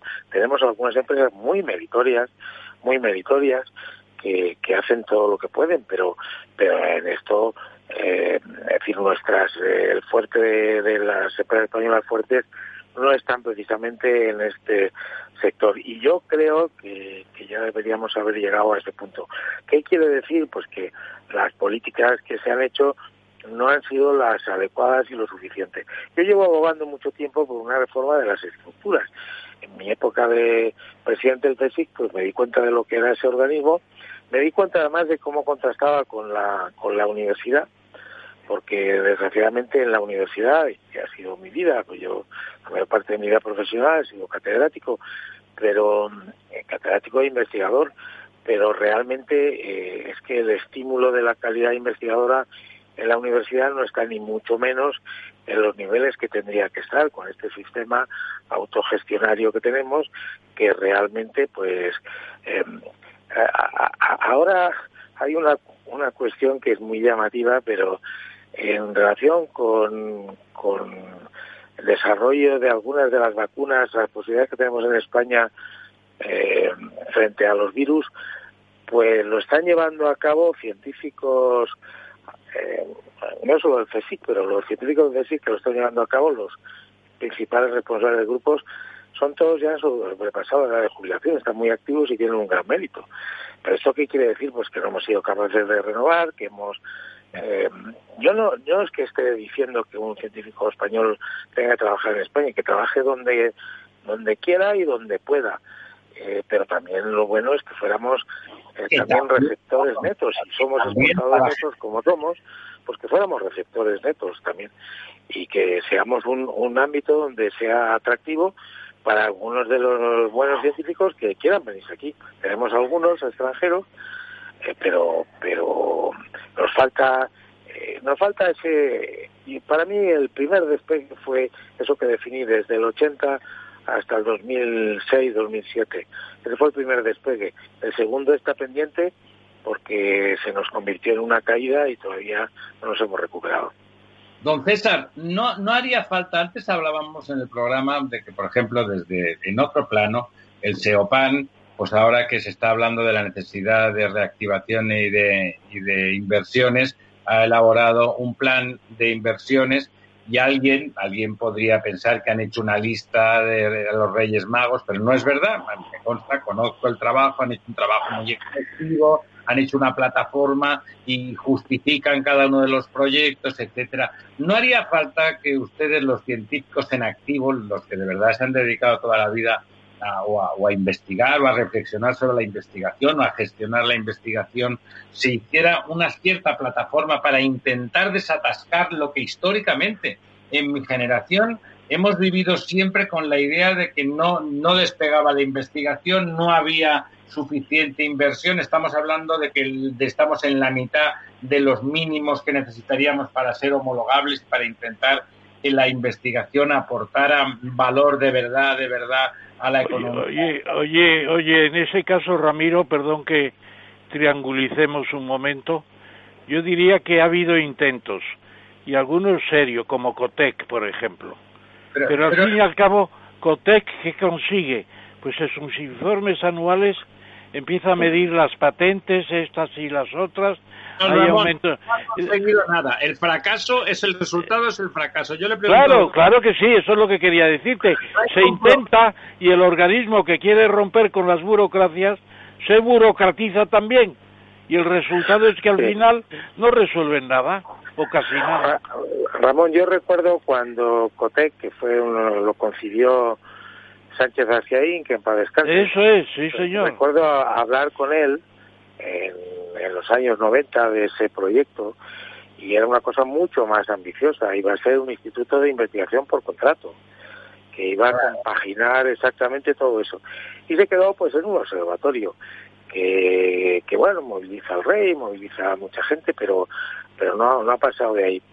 Yo definitivamente creo que, que ese primer despegue que el que nos llevó a ese punto debería haber sido seguido por un segundo despegue, pero vinieron las crisis económicas, otros países en momento de crisis económica precisamente refuerzan la investigación. Y yo que les estaba viendo hace un momento comentar sobre estos posibles fondos que van a llegar y que y que decían y con razón que la Unión Europea debe aportarlos, pero eh, está bien que exija calidad en los proyectos. Sin duda, sin duda el proyecto científico tendría que, se, que primar dentro de esas inversiones, tendría que primar un proyecto científico, pero que, que apueste por la por el desarrollo, que apueste por la innovación de verdad, que apueste por facilitar todo eso, pero sin contemplaciones, sin sin si hay que reformar la universidad, pues hay que reformarla como haga falta. Eh, leyes de reforma de la universidad desde la, LRU, que aportó algunas cosas positivas y otras muy malas, pues, pues se han hecho muchas y, y, todas fallidas, ¿no? Eh, realmente hacen falta reformas importantes para que precisamente lo que salga de estos sectores más creativos del conocimiento, pues sea de calidad.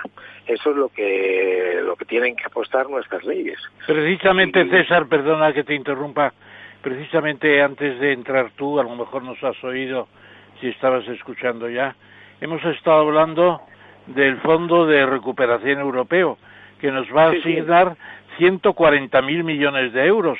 Hemos dicho, tenemos que hacer los proyectos, cantidad de proyectos sanitarios, investigadores, de infraestructuras, de educación, de investigación. Ese es el grave problema que tenemos. No se resuelve encargándoselo a una consultora. No, no, no. Tiene que ser un, un esfuerzo en donde eh, esos proyectos se tienen que hacer y se tienen que hacer con la con el propósito de la calidad, porque si no no van a servir para nada. La calidad, pero ¿qué significa calidad?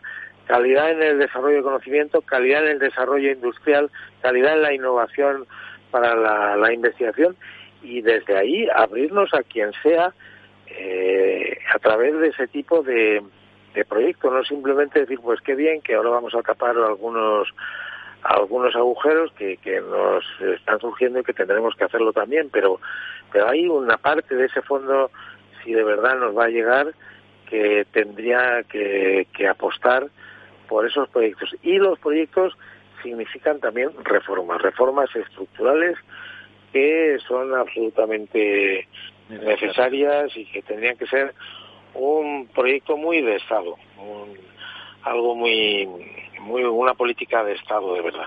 Y realmente, y realmente confiar en la creatividad de la sociedad y no pretender estatalizarlo todo. Don César. Claro, es que existe esa creatividad. Yo creo que hay que, hay que saberla encontrar y promover. Claro.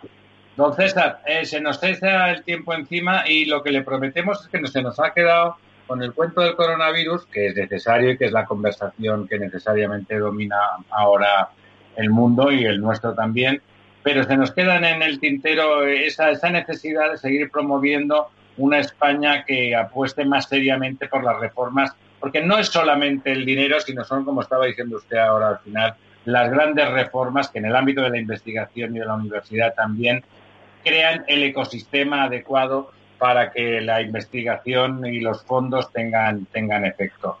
Y de esto, sí, en otros en otros miércoles en la verdad desnuda eh, podemos podemos hablar de ellos y de la voluntad de crear una gran plataforma que promueva esa transformación de, de la sociedad española, en definitiva, para que la, la, investigación no sea una rara avis y donde aquello de que, que inventen ellos eh, pues bueno, que ya no tenga ningún sentido y quede como, como una anécdota. Don César, muchísimas gracias por, por estar con nosotros esta noche. Pues Muchas gracias, César. Estoy a su disposición. Un fuerte abrazo, César. Muchas gracias. Igualmente, Ramón, un abrazo. Adiós. La verdad desnuda. Capital Radio.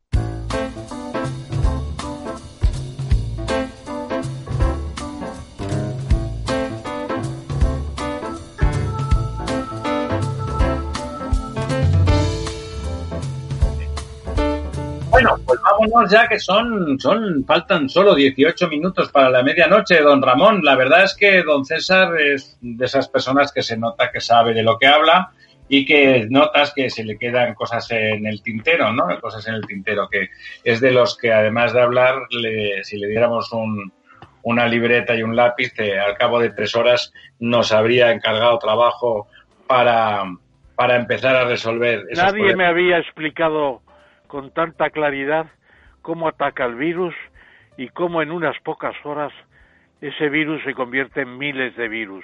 Eso, esa descripción ha sido valiosísima. Como tantas otras. No le he querido preguntar ya más por porque quería salir del coronavirus, porque que tenía interés en con el otro, pero hay un tema fundamental y es que al final la mayoría de las muertes de por coronavirus acaban siendo porque el, sistema inmunológico reacciona tan violentamente contra esa invasión salvaje de virus que produce una inflamación descontrolada y acaba, y acaba muriéndose el paciente mucho más por esas inflamaciones descontroladas que por el propio efecto del virus. Pero no hablemos más de eso, que si no, don Ramón, se nos pasa el tiempo del quid pro Bien, bien, bien, bien, bien, adelante. China, que tanto le gusta y con quien tantos amigos tiene y con, vamos, y que le pudo, tuvo usted ocasión de hablar con, con su presidente, con el gran emperador chino Exactamente. Xi Jinping.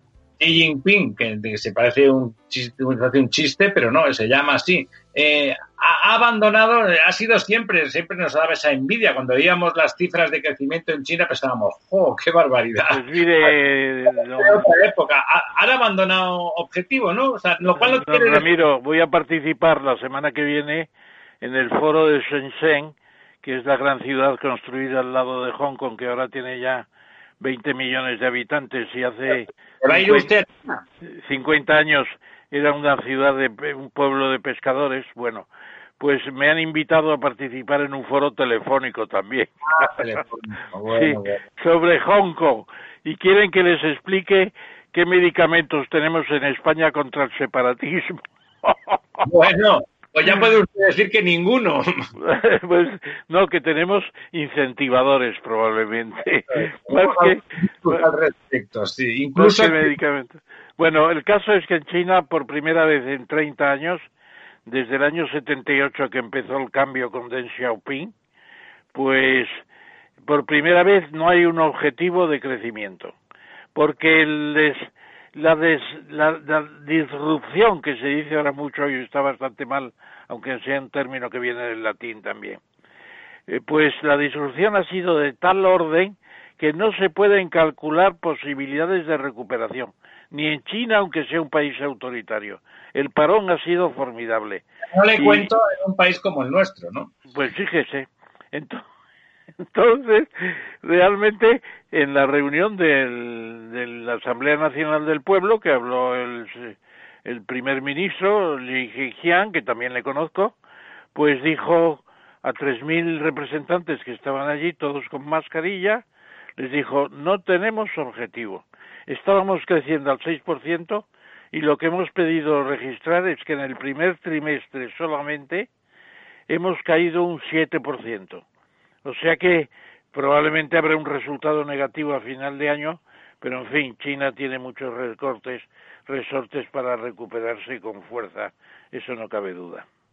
Y además han controlado bien la pandemia, la han controlado bastante bien, no tan bien como en Vietnam, que eso que para mí ha sido un descubrimiento importante. ¿eh? Realmente espectacular lo de Vietnam. Sí, lo de China lo que tiene, ya sabe usted, Ramón, que en realidad no sabemos cómo ha ido ni lo que ha pasado. No, porque no informan mucho. No informan nada. Parece que es evidente aquí la gente que estuvo en China en, al final del otoño, mm, muchos vinieron contagiados, eso empieza a parecer claro y por lo tanto ellos eh, en diciembre, si recuerda usted el famoso médico que después finalmente murió, en diciembre estaba denunciando que había el coronavirus y le pusieron también a él en cuarentena como hicieron aquí nuestras autoridades, diciendo que cualquiera que hablara de eso era un alarmista, ¿no? O, como ponen en cuarentena a los guardias civiles ahora. No, eso no los ponen en cuarentena, los ponen a caer de un burro, que no es lo mismo. Porque tres dimisiones, un cese y dos dimisiones en 24 horas es la primera vez que sucede en la democracia española. es un síntoma bueno de que la gente no tiene por qué callarse por los ucases, los decretos, leyes y las y las ordeno y mando de un señor que está en el Ministerio del Interior y que lo único que quiere es proteger a su jefe. Lo que ocurre es que el, no respeto a la división de poderes podemos ver hasta qué punto es grave, hasta qué punto... Gravísimo, gravísimo. Este, realmente la forma, al final en democracia, es muy importante. Bueno, sigamos con lo nuestro, que tenemos poco tiempo hoy. Eh, la industria del automóvil, hemos comentado en muchas ocasiones lo importante que es en España. Aporta el 9% del PIB y del empleo, y de un empleo de mucha calidad, de un empleo con unos niveles de ingresos eh, muy altos en general. Y que por lo bueno, no tenemos por qué tener complejo de inferioridad de nadie, pero la verdad es que a veces parecen invitarnos, porque Macron, el presidente francés, se ha reunido con los responsables de la automoción en Francia y les ha dicho tienen ustedes ocho mil millones de euros ya calculado para hacer una, coches automóviles más limpios, para hacer inversiones en vehículos eléctricos y apoyar a las empresas más afectadas por la crisis.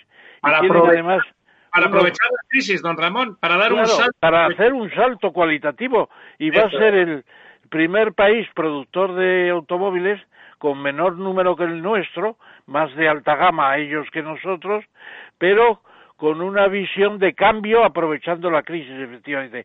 Y fíjese usted el contraste, porque realmente esta noticia es para, para ver el contraste. ¿Sabe usted cuánto han pedido los de la automoción en España al Estado? 400 millones y todavía el Estado no les ha contestado. Y Francia se sale con 8.000 millones con una industria automóvil que no es tan grande porque están fabricando 2,3 millones de vehículos hicieron el año pasado y España está casi por encima de 3 millones. Coches más pequeños, efectivamente. Pues es importante el desequilibrio. ¿Dónde están nuestros proyectos para aprovechar esos fondos? Como, perdone, es evidente, no hace falta ser ingeniero en automoción para saber que estamos en un momento de transición en esa industria, una industria importantísima, y que si el que no se suba al carro se va a caer. Ya está pasando en Barcelona con la Nissan ya se va. Se, van la, se va la primera gran industria del automóvil que se va de España, la Nissan. Bueno, y se va la Nissan, pero usted sabe que la Renault es posible que empiece a replegarse a Francia. si no, ¿Y qué pasa en Castilla y León sin las instalaciones fabriles de la Renault en Valladolid y en el pueblo ese de Palencia? Desaparece, perdón, desaparece. Desaparece. Castilla y León se despuebla todavía más. Lo que no se puede es criticar permanentemente sin aportar. Bueno, aportar. La industria automovilística en España necesita un impulso conceptualmente del mismo estilo del que ha dado Macron a la suya en Francia. No digo la cantidad porque son a lo mejor más ricos, pero fíjese usted, 400 millones nos parece, o a alguien le parece una barbaridad, porque las empresas son malas, ya sabe usted que son muy malas para algunos. En, en Francia reconocen la importancia de esa industria y les ofrecen 8.000 millones para dar el gran salto adelante que necesita esa industria. Bueno, quizá de las pocas cosas, porque aquí lo que todos, lo que se aguante en papel, ahí sí que hacemos alguna cosa, si a la que ya de pasar del papel a lo demás ya no. Pero la ministra Rivera ha lanzado la ley climática, eh, la ley de cambio climático. Eh, ya hemos dicho alguna vez que ella es una ministra que sabe, de, en el caso del cambio climático, sabe de lo que habla. Es una ley importante. ¿Qué nos cuenta, don Ramón? Bueno, hay una previsión de una inversión de aquí al, al 2030 en 10 años de 200 mil millones que también hay que ir, desglosando después en, en, porque naturalmente sobre todo está el cambio energético, la sustitución del combustible fósil por las renovables y también eso hay una directriz en la ley que las, los aumentos de potencia de potencia eléctrica en las renovables se va a hacer por, por concursos, va a haber subastas, por así decirlo, para ver en qué condiciones se ofrecen las mejores instalaciones.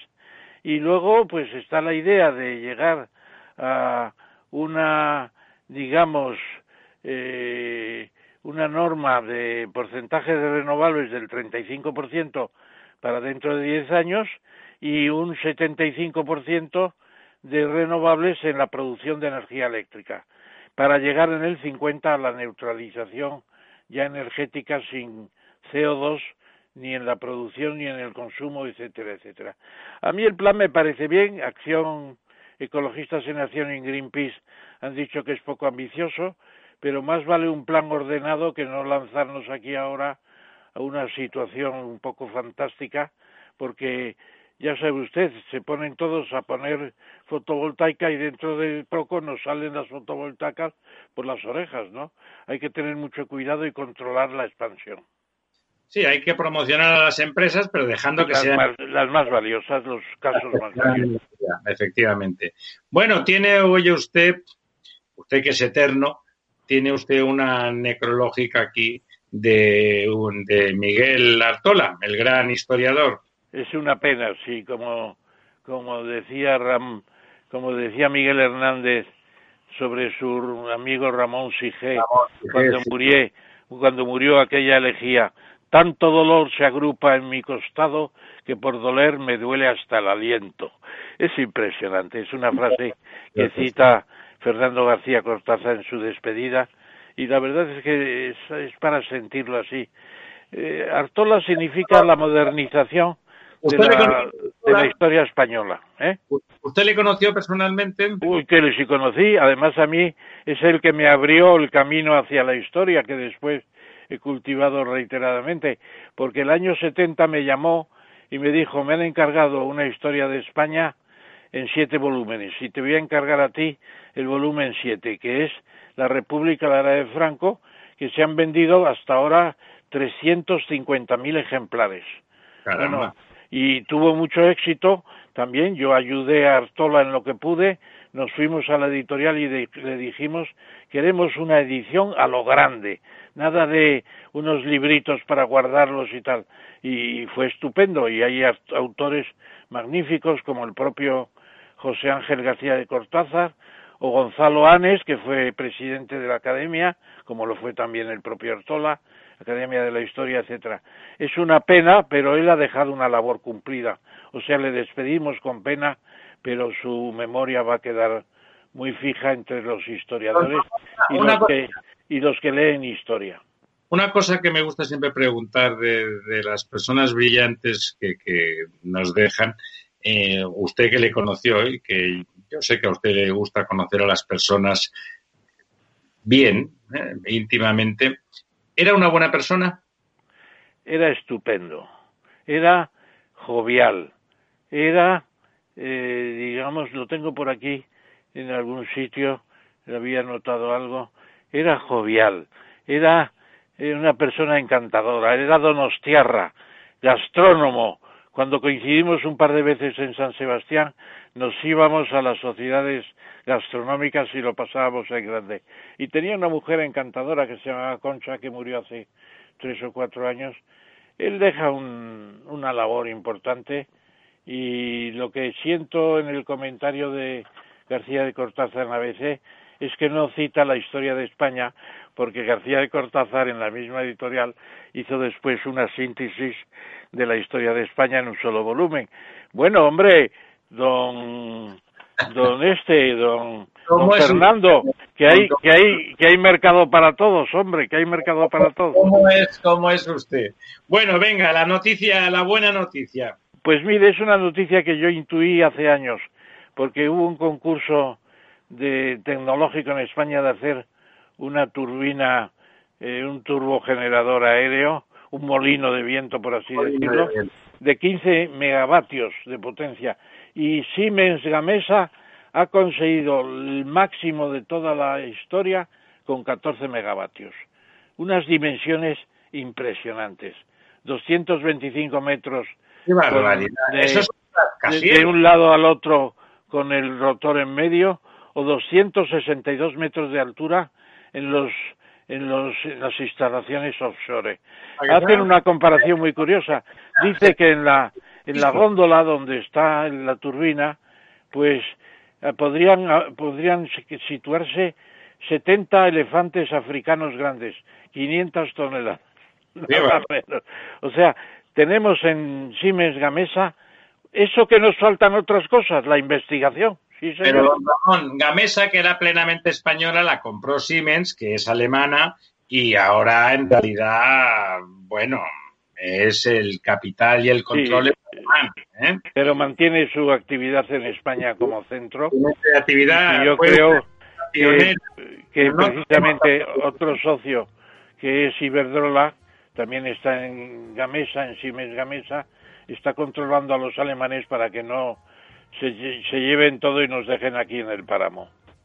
Bueno, además, la verdad es que Gamesa lo compraron porque era creativa, era hacía desarrollo tecnológico, o sea que tiene valor añadido, o sea que tampoco es tan fácil llevarse eso para allí. Bueno, y en ese sentido, el hecho de que sea alemana, si realmente acabamos integrando como Dios manda la Unión Europea, bueno, pues lo que tendremos serán grandes empresas europeas que, por supuesto, si nosotros somos capaces de aportar valor como país, pues lo aportaremos. O sea que... Sí, efectivamente. Tampoco hay que verlo con ojos chauvinistas. Un nacionalismo excesivo. Estoy de acuerdo en que es una gran noticia y es verdad que son molinos, señores, como de 80 pisos de altura. Es impresionante. Es impresionante. Impresionante ya llega la medianoche, a ver si mañana amanece, que no es poco, y el país parece otro, parece otro de este que los políticos nos dan cada día el día. Buenas noches, buenas noches amigos. Buenas noches. El próximo miércoles desnudaremos la verdad sin piedad nuevamente. Sean felices.